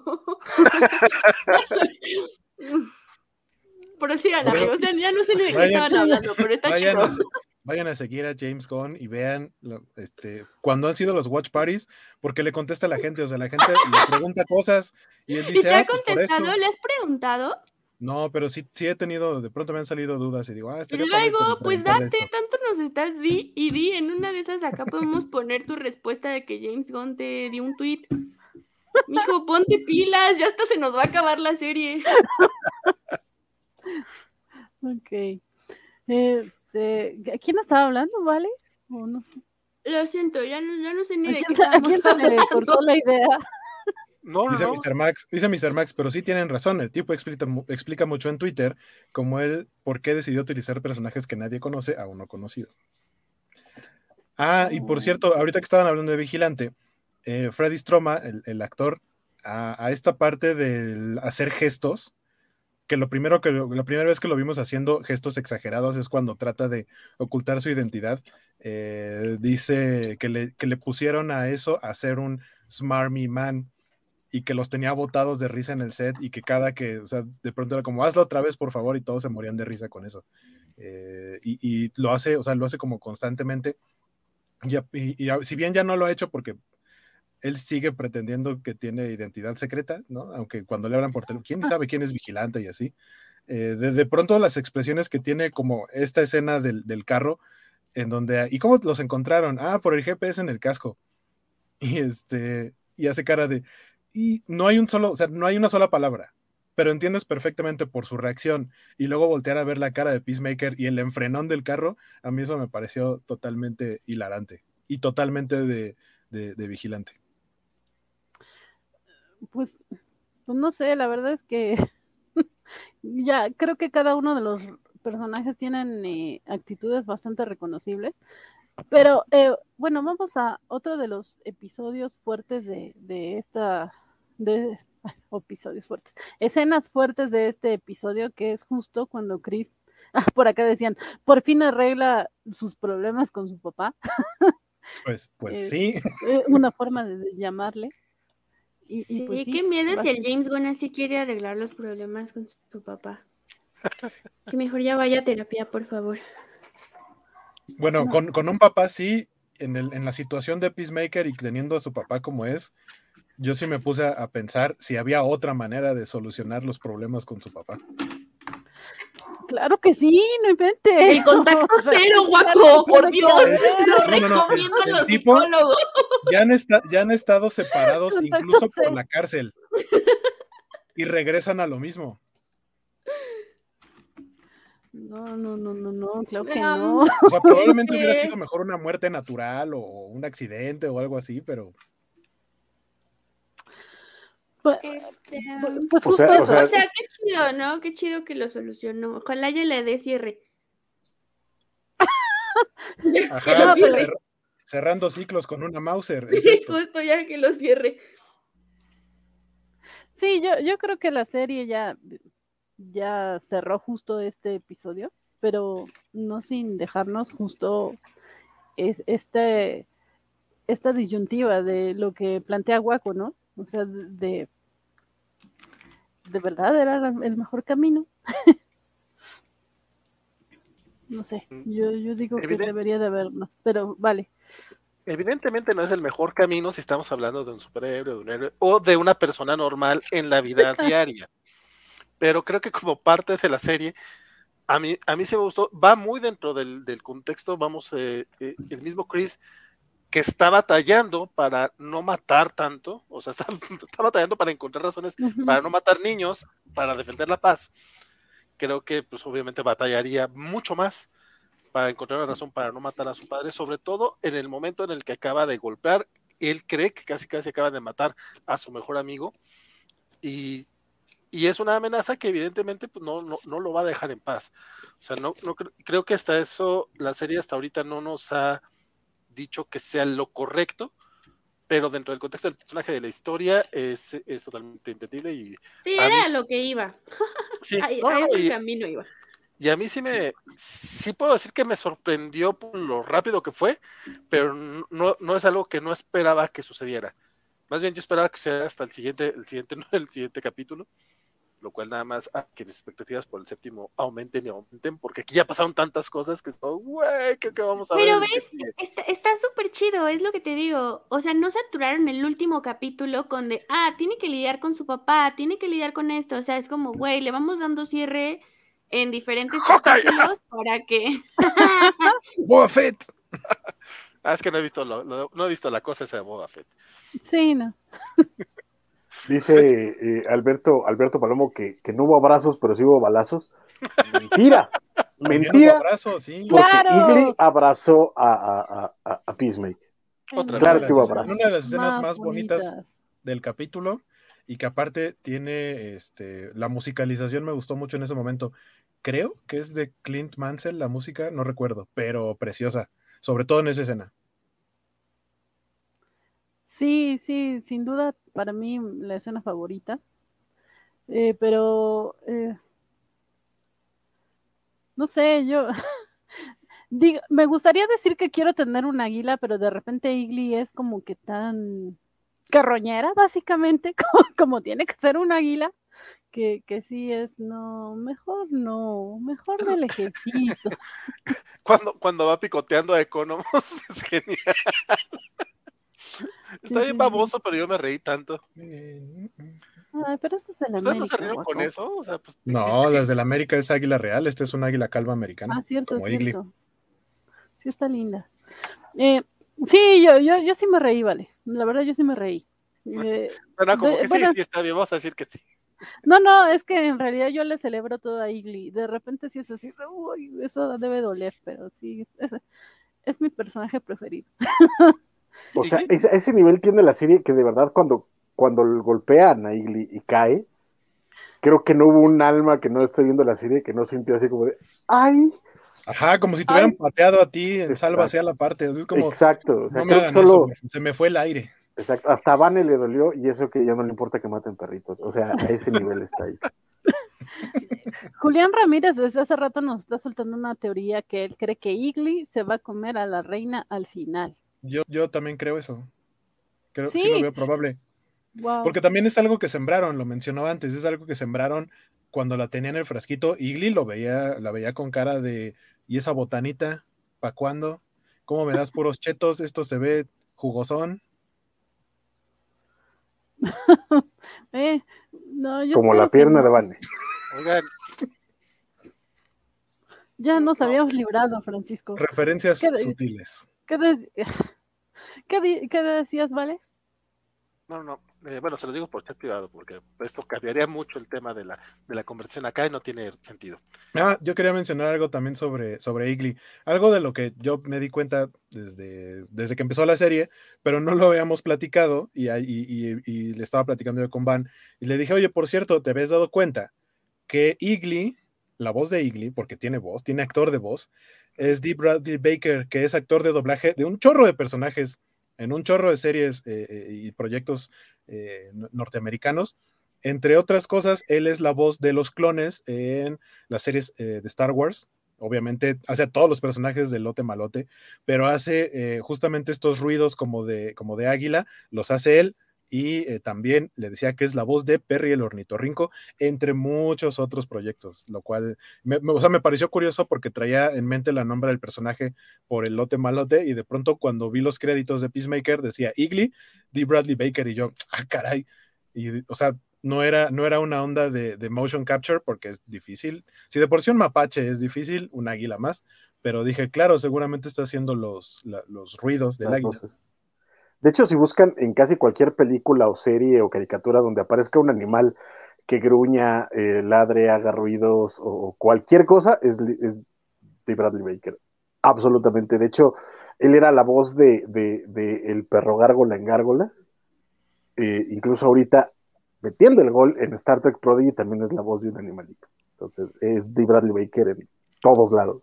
Pero ¿por qué estás poniendo un gol? ¿A qué te refieres? ¿Acaso habrá cobacharla esta noche, Francisco? Habrá cobacharla, pero dejémoslo al final, porque chan, chan, chan. Y, y, perdón, es que se me fue la hebra de que de, noticias que están ocurriendo en este momento. Este, pero sí, seguimos. Ok, me, me late la propuesta de Francisco.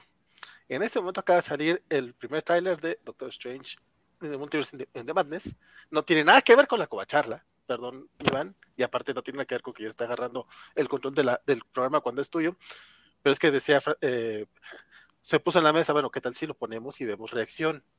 Y lo dice, guaco, bueno, preguntemos del chat si quieren eso. Y pues ya vemos. Francisco ya dijo que no. Van, tú eres la que dirige este programa, tú también dir, tú dinos tu opinión. Yo, yo, dije que yo no dije nada hasta el momento, esto que yo dije, yo no he votado para nada. Ah, no, no, no, no, no, no, fue, fue así, nomás así, pues rapidote. Pero ya, sigamos hablando de Peacemaker para no. Sí, porque mis Max nos está dando un punto que esas filtraciones ya son spoilers, y sí, sí, sí acabo de aventarme uno que, que aparece en el tráiler que para la gente que prefiere no verlos para sorprenderse, sí, sí se van a quedar así, así como me quedé yo. Entonces creo que. Pero no, estos programas son full spoilers. Pero, pero, de algo que ya vimos, de algo que ya salió. Oh, pues por eso lo vemos, ya para que lo hayamos visto todos, pues no como. Sí, entonces más bien ah, si la cuenta Covacha quiere compartir algo ahí, pueden ir a checar a la cuenta Covacha qué es lo que está pasando y el trailer de, de Doctor Strange de Multiverse of Madness que se está liberando en este momento, pero nosotros vamos a seguir con Peacemaker para evitarnos eh, evitarle spoilers a la gente que prefiere no ver los trailers. Ah, muy bien, sabia. la, la, hipotenusa, la hipotenusa. muy bien. Es muy sabio eso. Ahora, eh, yo, no, yo, yo, nomás quiero decir que si hay alguien de Marvel por acá de, viéndonos en este momento, aún no suben ese tráiler subtitulado. ¿Qué onda con ellos? Pero bueno, se comparte, sí, gente de Marvel, ¿qué les pasa? Ya no vamos a hablar de ustedes si no nos dan el Ay, ya, mero. que necesitamos. Y Peacemaker es un garbanzo de a libra, o sea, ¿tú crees que vamos a dejar de hablar de Marvel? Oye, ¿qué te pasa? Tú tendrías que saber mejor que nadie que, Superman Lois es también súper buenísimo. Es otro garbanzo, de, o sea, pero... Y del que, y del que no tenemos covacharla, güey. O sea, yo, yo, yo sigo esperando la covacharla de Superman and Lois. ¿Y saben qué no tenemos? ¿Saben qué no tenemos? La bronca de la covacharla de Superman and Lois es que parece que podría ser que si se hace, tiembla. Y, entonces no queremos eso. Es que no, tú no sabes ese contexto meme, pero cuando estábamos hablando de Superman and Lois, la primera temporada empezó a temblar. Estábamos programa en vivo y empezó a temblar. Entonces, sí, sí, sí. Eh, acá ya nos están presionando con la charla de Star Trek. Rodrigo Díaz Paz lo saludamos y dice, capitán, si quieren ponerlo en la charla de Star, de Star Trek, yo me alineo, guiño, guiño. Eh, el se refiere, eh, Rodrigo, al, al tráiler. Al tráiler, El tema con la charla de, de, Superman Lois es que es como es de cadena, no, no lo vemos al mismo tiempo que cuando sale mundialmente, o sea, sale primero en Estados Unidos, acá lo vemos una semana después. y son por lo menos 13, 13, 15 capítulos, hace que sea muy largo, a diferencia de las series de streaming que pues, están siendo de 8, 6, así más. Y esta, y esta semana no hubo. Ajá, esta semana no hubo. Ve, por ejemplo, eso no lo sabía. Qué bueno para ponerme al, al día. Uy, tenemos. ¿A quién tenemos? Tenemos Pensé que era Jorge. Estamos viendo en pantalla a Vigilante con un bailecito. Hay que poner una meta de, hay, un- hay que poner una meta de bits, donaciones o algo así para, para que Jorge se haga un traje de vigilante y haga ese bailecito. Sí, sí, e- es, para que a mí este, diga, ya morros, ya dejen, vuelvan al tema.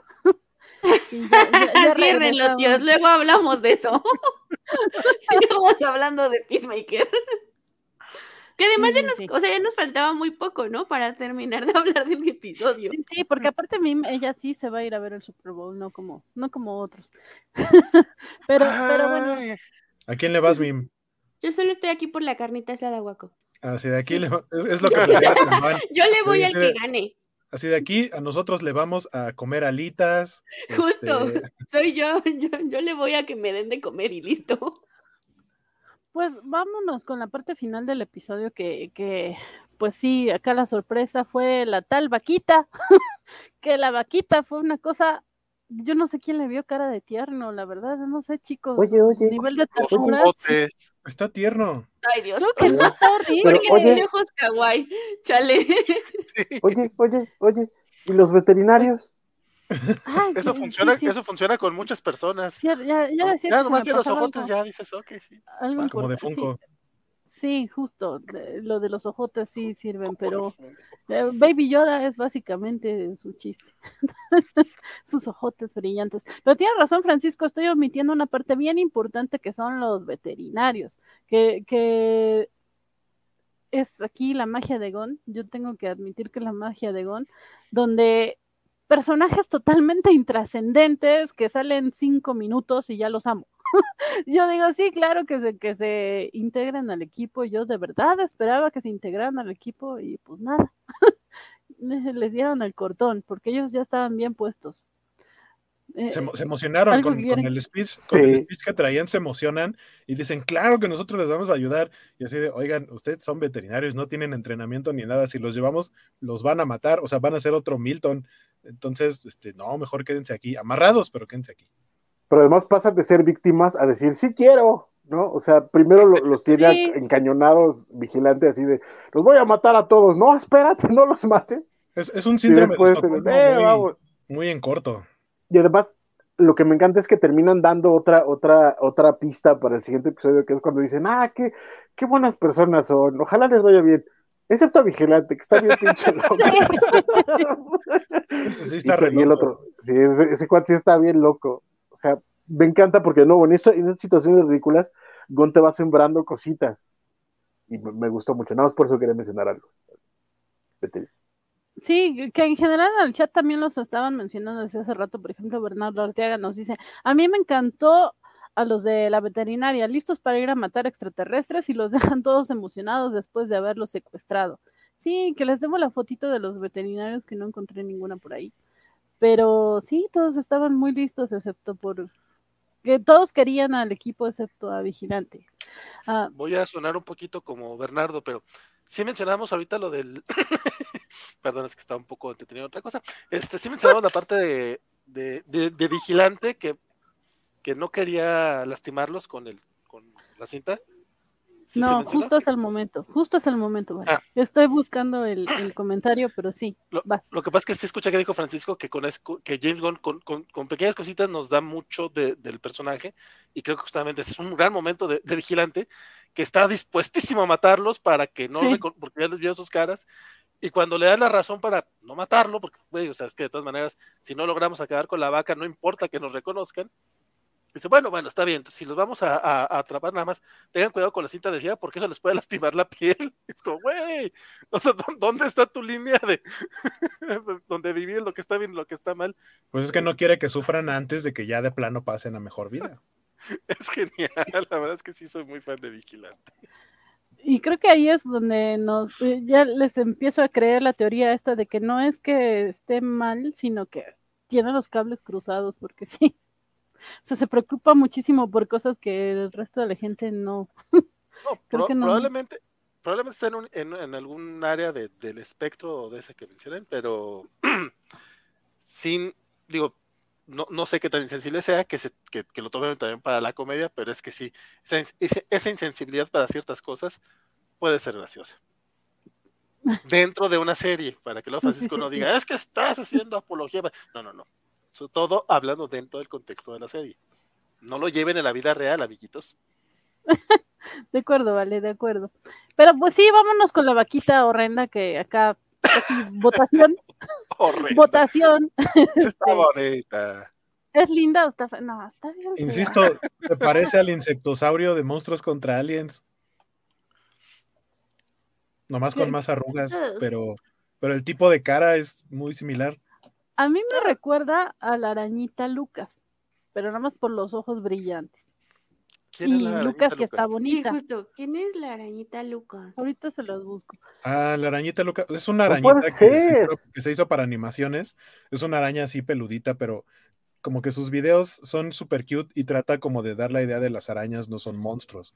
Las arañas, o sea, no tienes que matar a las arañas, como las cosas positivas de las arañas. Pero es muy tierna, es muy bonita. Habla como como niño cinco años. Como un niño de, exacto, como niño de cinco años. Y es muy tierna. Ah, ¿Qué es esto? Sí, está muy bonita. Y Lucas sí está no, no, bonita. Ahorita les pongo a Lucas. La vaquita también. Está- que-. Esa es Lucas.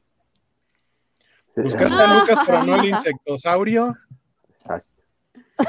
Ahorita te busco el insectosaurio, va. Por favor. Y, y sus corditos animados son bien bonitos de Lucas. Sí, deberían buscarlos. Vale. Sí, de- acuerdo. Van a gustar.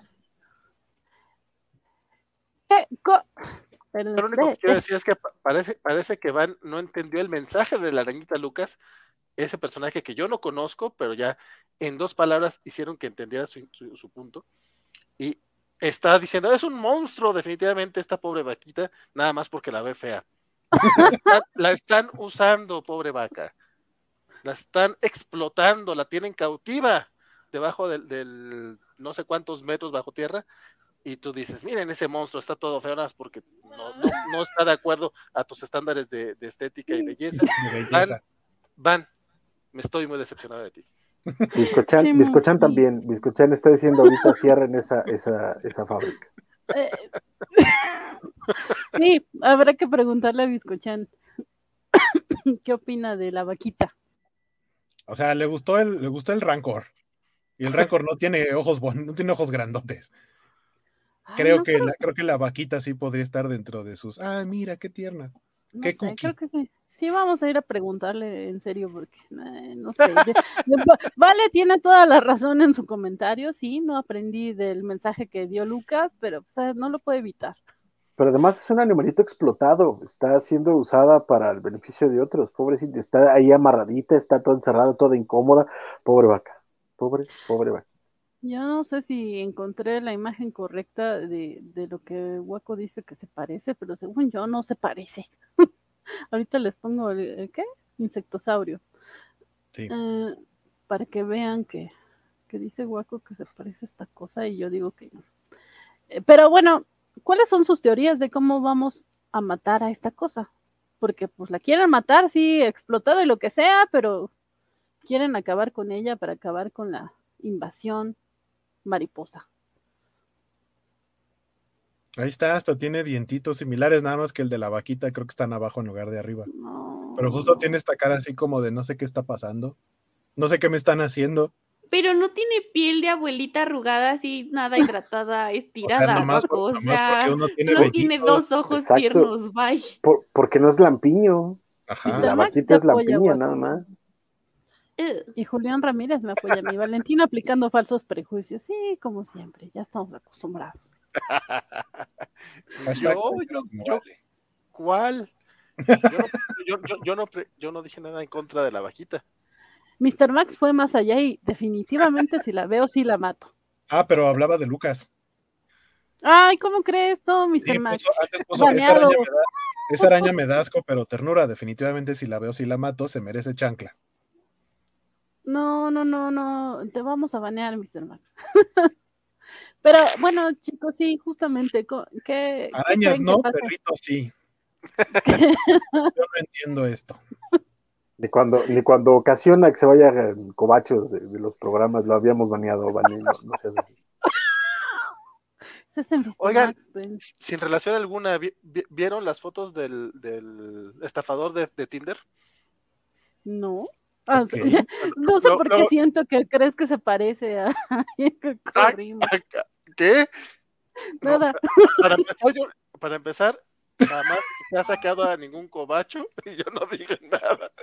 Na- nada, Miren. que tuve- nada relacionado. El, único, el único al que, al que de plano activamente ya no se le invitó y sí eh, bloqueé cositas, eh, fue, fue, fue un tal, este, un ta- un- un- una persona que hace puras melgarejadas. Fuera de eso, a, a nadie, realmente nunca se le ocurrió a nadie. Ni a Francisco, Mira. que diga lo contrario. Pero bueno, si quieren no hablemos del estafador de, de Tinder Yo creo que- Si Mr. Max, si Mr. Max fuera el causante, yo en lugar de banearlo le daría un premio. Luego te Yo creo platicamos, que- compadre. Yo creo que de verdad Mim se tiene que ir y ella todavía tiene un punto importante en esta covacharla. Así que vamos al punto importante de Mim para que ella se pueda ir si se, si se tiene que ir y ya después nosotros podemos seguir co- cotorreando de lo que sea. Pero bueno, rápidamente, ¿qué creen que pase con la vaca? No, pues la tenemos que matar, ¿no? No, no, pues ¿qué, qué va a pasar con ella? No, pues se tiene que ir. Llevamos como cuatro programas diciendo eso, no, no sé. cómo- Ok, ya, perdónenme Pues, la vida. En, en evolu- en evolución usaron Head and Shoulders, aquí, aquí no sé qué vayan a usar.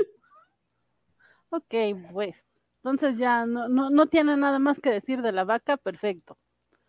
No, y la verdad es que a mí lo que siempre me fallan son las teorías, como que no pienso más allá, no pienso en la cuarta dimensión y, y me fallan mucho las teorías, entonces yo nada más la verdad es que estoy, sí estoy muy emocionada del último capítulo por todo lo que ya hemos hablado, por cómo ha evolucionado la serie. Y, y justo mira lo que dice Axel, como igual y la teletransportan fuera del planeta, o sea, porque pues también podríamos entender que lo que vienen diciendo también ustedes ahorita de a ella le están explotando. Quién sabe si sea buena o mala. Pues Sí, no, está fea, pero no creo que sea mala. no Sí, cumple sí. los estándares de belleza, pero igual puede no ser una mala persona. Y pues nada, eso, este, la verdad sí, sí, sí me emociona mucho ver el último episodio, algo que a lo mejor cuando empezó la serie no, no pensaba. O sea, cuando inicié Mm. viendo Peacemaker, no inicié diciendo, seguramente me, me emocionará el final de- de temporada. Sí, me pasó exactamente lo mismo. Bueno, yo ni siquiera quería ver el primer episodio, pero sí, estoy aquí en el séptimo diciendo, wow, eh, qué bueno, qué gusto. No, pensé que Vale iba a decir algo, no. Pero bueno, Ah, no, no, no. Es que Chicos, están saliendo este- trailers de Moon Knight y de otras cosas. diablos. Entonces, eh, vamos cerrando el tema de Peacemaker para que Min pueda ir a verse trailers y Super Bowl y festejar y comer pastel de rompope, creo. Eh, pero antes vamos a poner acá que lo prometido es deuda y Mim se rifó. A- a- En ese momento, déjenme me desconecto. Los amo, amigos, los veo otro día. Adiós. vamos a ver eh, el intro de los cobachos. esta- este intento de intro de Peacemaker que hicimos los cobachos y Mim ya, ya se unió al reto, así que vamos a ver qué tal sale. Sin miedo al éxito, papá.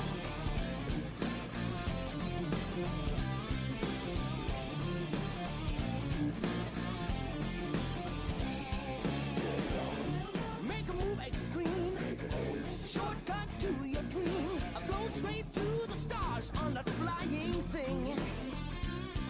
Getting high. Getting snow blind games. Pikachu a Chickaboon in a world beyond. Gotta beat, gotta heat on the phone It's straight Tear your world apart.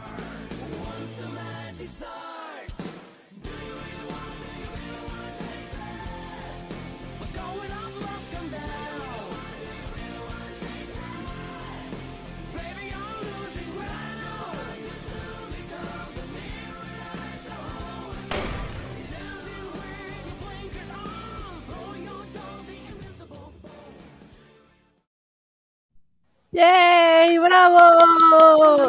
Nos damos con todo nuestro ser porque además todos hicimos una parte diferente. No me había dado cuenta. Es así como Mim nos humilla y nos enseña cómo se tiene que bailar eso. Ajá, ¿Cómo se debió haber hecho? Sí, sí, sí, muy bien, Mim. Felicidades. Demostraste ¡Guau! Que, tú sí no tienes dos pies izquierdos. y en cambio, Alberto Palomo dice, lo repitió, Dios, qué vergüenza, qué vergüenza ajena. Sí, pues Alberto.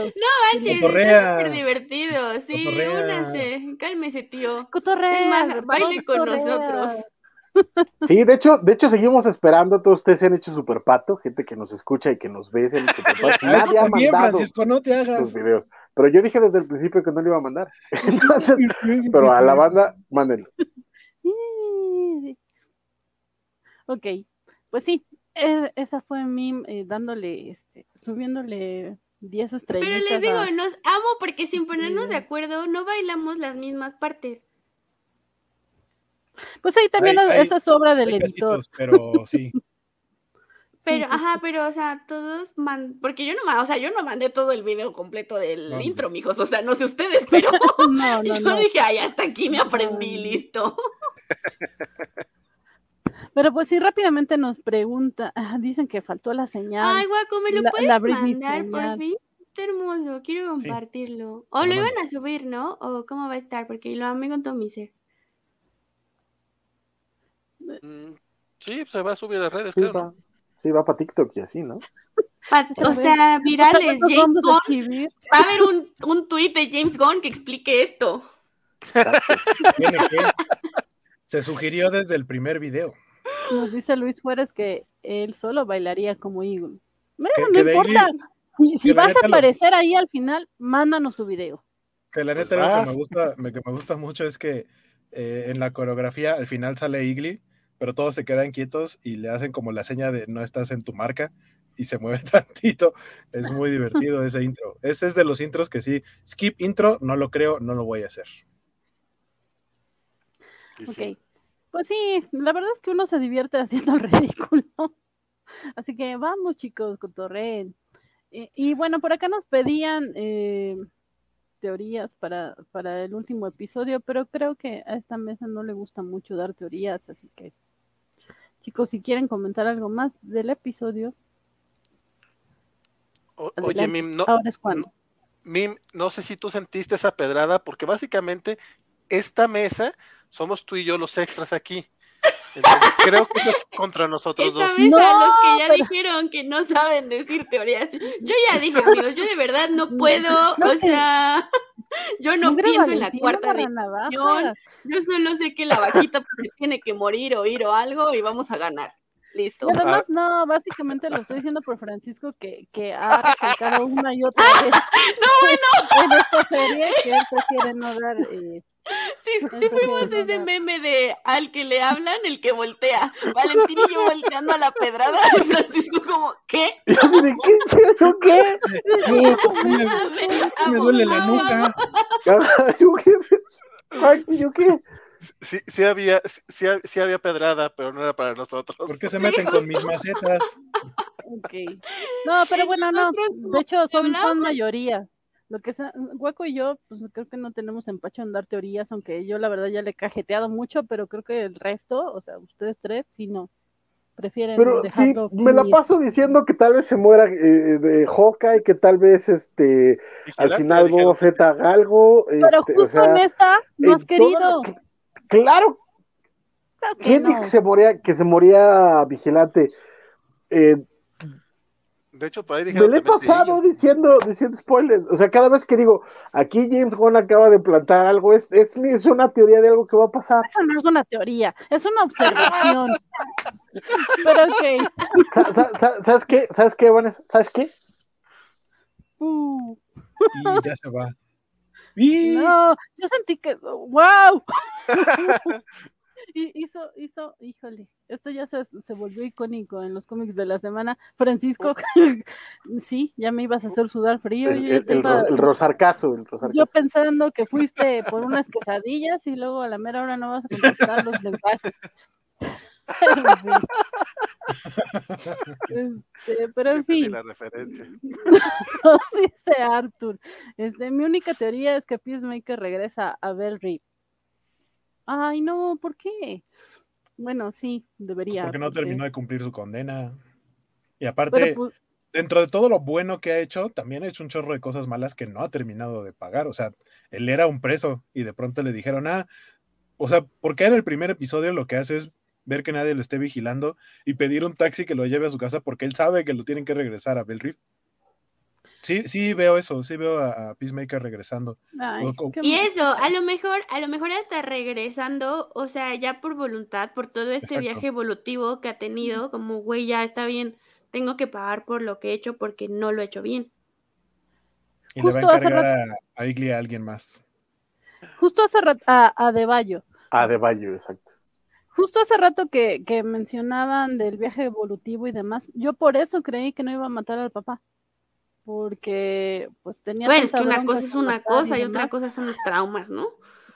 Una cosa cosa- es ser buena cosa es- persona y otra cosa es cobrar de lo que me han hecho. Una cosa es, una cosa es perdonar a De Bayo porque le metió el, el- el diario en su casita y otra cosa es perdonar lo que le hizo su papá durante toda su vida. Pues, O sea, sí hay... que, a a No, y además el papá sí era una persona horrenda, asquerosa y costa.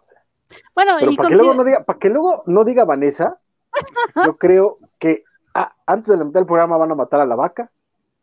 Vigilante va a ser Ay, algo, Ah, va a ser algo profundamente eh, eh, violento y, y se va a terminar muriendo o terminando muy grave porque está loquito y ya nos están diciendo que está loquito, entonces va a ser algo muy locochón. Este, es probable que Economos eh, se muera.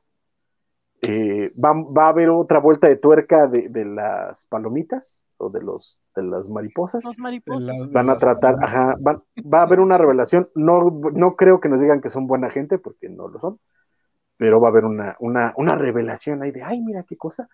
Sale Amanda Waller y va a ser un, un enfrentamiento interesante entre Adebayo y su mamá. Y este, y ya. Que le Bueno, den yo- otro, que le den Muchas otro gracias. sillazo en la nuca, eso espero.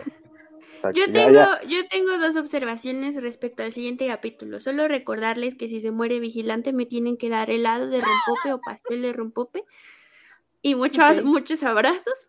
Y la otra es que no se los había dicho, este, porque ahorita esto- que estuve revisando los correos de seriedad, me di cuenta de que el próximo domingo trabajo, amigos. Entonces, Wow. no podré estar con No, ustedes para el final de. Peacemaker. Sí, justo el último. Y Sí, tal. Y, y pues nada, se divierten y, y se acuerdan mucho de mí.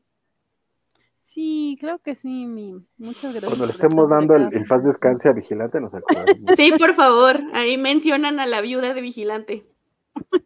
Que va a estar dándole duro porque pues no me pasa pensión. Bueno, pero, pero aquí ya vimos que Mim sí cumple y ella sí mandó el video como lo prometió desde la segunda covacharla de Peacemaker. Sí, sí, muy bien, muchas gracias.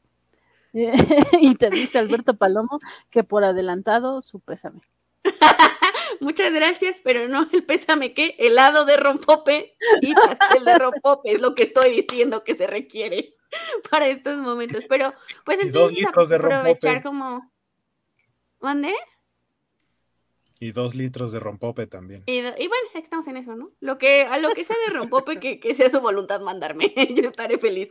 Y nada, pues aprovechar para decirles que muchas gracias por haberme tenido aquí en todos los episodios. Yo me divierto muchísimo con ustedes y la paso muy bombi. Y pues sí me pone la verdad bastante triste y me bajonea no poder venir a hablar con ustedes el último episodio, pero seguramente lo escucharé, aunque sea en repetición. Muchas gracias, Mim. No te preocupes y ya te estaremos invitando para otra serie. O, o Sí, por película, o ya, ya veremos en qué ocasión. Sí, Ahora- además hay mucho material. Ahora entiendo, porque, porque Mim cuando me mandó así de, ya está mi video, me dijo, pero yo estaba pensando para la próxima semana. Eh, me no, que no estuviera yo para verlo. así de, para no, que, No, para que no vieran mi es- reacción. eso ya lo habíamos dicho la semana pasada que recordamos este ¿qué? Que dijimos de lo del video, yo dije, ah, para la gran final, puedes volver a escuchar el episodio, porque lo dije. dije, para la final lo hacemos. Y hoy tuve tiempo de grabarlo y dije, no, van a decir que solo me estoy haciendo mensa y que no lo quiero mandar. Y por eso lo mandé cinco minutos antes de que empezara el programa, porque yo dije, X, o sea, para que Ya no salió tengan hoy.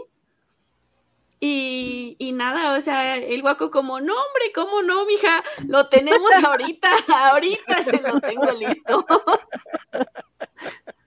Muy No bien, quiero estar porque va a estar moqueando. No quiero que me vean sufrir, amigos.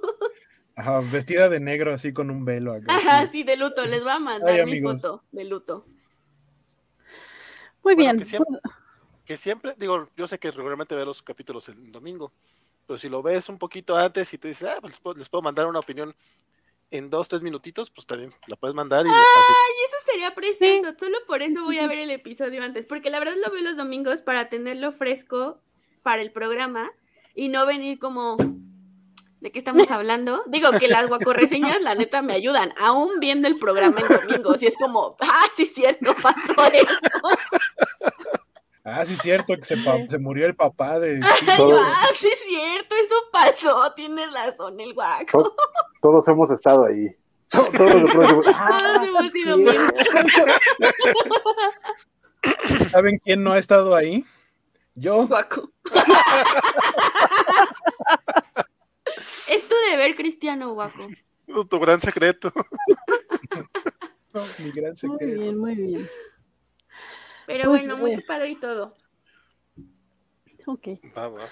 Pues, pues eh, doy por terminada eh, esta covacharla de Peacemaker y esperamos que eh, la siguiente, sí, sí, sí, como dice, pueden ir en paz, la sesión. Pueden ir en paz. Y ahora sí, rápidamente, si quieren comentar algo más, como por ejemplo que ahorita viene Star Trek, o que están surgiendo muchos, eh, pues sí, como decía, muchos trailers en por lo del Super Bowl. Sin spoilers, bueno, no sé qué tanto spoiler puede tener un trailer, aunque sí, sí, ya vi un par. Sí. Eh, y nada más eh, decir que, pues sí, después de todo, eh, Chris fue coherente con, con su filosofía. Digo, ya que criticó a Batman porque, porque no mató al Joker. Sí, o sea, dentro de su pensamiento, su de pensamiento es, si no mato a mi papá, que es un maldito desgraciado, le hará daño a alguien más, ¿no? Entonces, A él. A él. Yo no, yo no, yo no sé qué tanto estaba pensando en ese momento, pero, pero voy a, voy a decir que sí, sí. Sí, no estaba pensando en más gente, estaba pensando en él porque el papá le acaba de decir, nunca te vas a escapar de mi control. sí, todo feo. Pero bueno, se- cerró muy bien el episodio y Porque pues, probablemente Luisito Rey también habrá dicho eso alguna vez en su vida a Luis Miguel. Pero hasta donde sabemos, En la no serie se lo dijo como cinco veces. En la serie se lo dijo como cinco veces. más- lo que digo. y, Y, y- pues nada recordarle a Vale que bueno, o informarle si es que no se enteró porque pues de vacaciones y no me importa y eh, la covacha pues X. Pero Mim sí estuvo en, en las ñoño noticias del martes y lo hizo Sí. bastante bien. Sí, hasta puso una foto. Alguien se nota que, no- que, que, que no, no vio que estoy ahí platicando y comentando y la pegada. Creo que sí, Vale, solo estoy molestando. Hasta Pero- pasamos la foto en vivo. Nomás está molestando por molestar. De- y de, de hecho, de hecho sí, sí sentí mal por no hacer la cortinilla de a mimir, porque sí vi que sí se fue a mimir. Porque a mí sí se fue a mimir. Sí, sí dije, ay, cómo no la hice. Pero sí. no me creyó Pero- capaz, vale. Dijo, no, yo, se yo entré al, aguanta yo la entré quite, yo entré al quite con una musiquita ahí de fondo. Ay, Sí, sí, de hecho, sí, sí. te salvaron. Hubo un safe ahí. ¿qué esa cosa? Ese es, es el camión de los helados, hasta ahora no. No, era guaco. Despidiéndome. Sí, sí, sí. Entonces ya está calada. ya, ya podemos invitarla a ver si tiene algún otro momento de participar. Sí, no, por supuesto. So- y, como, y como bien dijo, le gusta la chisma. Y mira, si algo hacemos los, los martes, es echar mucho chisme. La chisma y el hate, que al parecer también se les da bastante bien. Sí, Focalizar, Claro. Hasta parece, hasta parece que nos conoces, fíjate. Hate localizado. es localizado, La, como la la palabra de hoy es localizado. De hecho, hay un tweet de James Gunn que lo explica. Ya se fue Mr. Max. Mira tú. Oye, de- de- respecto a lo que decía Julián, hace, no, no ahorita, sino hace rato, que él eh, cree que Eagle va a matar a la vaca. Yo no lo había pensado, pero me gusta su, me gusta mucho su propuesta. Probablemente Pero- en esa acción también muere No, Eagle, pero- no, a la Igli, Igli- reina, Igli- Igli se come a la, a la mariposa jefa. ah, sí, Sí, al rey mariposón, no a la vaca. Ah, la reina reina. Oh. Sí, sí, al- sí. a, a- a Goff. la- A Goff, que ahora es Sophie. Sí, sí, sí. Sí, tan feo. Eso también tiene razón. Sí, Sí, acá Bernardo Ortega ya nos está diciendo que se quedó así con el ojo cuadrado o u ojos de plato por el tráiler de Doctor Strange. Así que pues sí, ¡Ay, ya! ¿Por qué tengo que ir a verlo? ¡Ya! Porque ya pues ya vamos a terminar para que vayamos a ver el tráiler de Doctor Strange, el Super Bowl. ¿El Super. Bowl qué? sí, no, no, no. Yo tampoco. El- Pero el- bueno, vamos. el Yo ni me acordaba que había Supertazón. Probablemente este, ni siquiera voy a ir a grabar con Isaac porque como él sí tiene vida social, seguramente hizo fiesta del Supertazón. No, hemos- no, no quedamos nunca en ninguna hora y ahorita le dije, güey, no vamos Lo a que- grabar hoy y no me lo ha que salió ayer fue el, lo que salió ayer fue el comercial de creo es BMW de su nuevo auto eléctrico que era el pretexto de esta imagen que había sacado Arnold Schwarzenegger como. Zeus y Salma Hayek como era si no me equivoco. Ah, y, y, o Sí, sea, sí era, era. eso, era, era un comercial de, de BMW con su carro eléctrico que tiene una producción muy bonita está bastante chistoso ok, Sí, sí, sí. pues sí, ya, ya vámonos porque aparte eh, Francisco Espinosa tiene que preparar programa dentro de un par de horitas, bueno, menos de un par de horitas. Si me, que- si conocieras, si me conocieras sabrías que eso no va. Grabamos mis redes sociales y demás. Ay, ya, yo dije, ¿qué estoy haciendo en el centro? Pero ¿por qué me hacen close up? Ya se dio cuenta otra vez que no es- que estaba desasociándome. que no les estoy poniendo atención así señorita pase al pizarrón por favor Oh, pues ya, por otra No vez es cierto. Muchas, muchas gracias, Juan, como siempre, a todos por la invitación, por el tiempo, por la plática, por las risas. Yo soy Mim Silva y me encuentran como arroba Mim Silva-bajo en Twitter y arroba Mim Silva doble-bajo en Instagram. Y me pueden leer en Sensacine en México. Muy bien, muchas gracias. Sí, vayan a leerla que tiene opiniones bien interesantes. Francisco.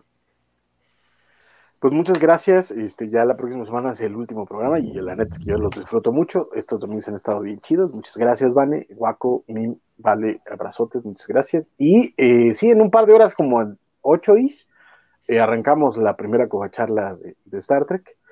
Eh, vamos a hablar del capítulo 8 de la temporada 4 de Discovery y de los episodios que ya salieron también de Prodigy, que está bien buenaza. Vayan a verlos en, en Paramount Plus. Entonces los vemos en un ratito. Y, y el resto de la semana, pues a ver en dónde más me invitan, porque ya Vale no me quiere invitar a ningún lado, entonces ya, ahí, ahí vemos.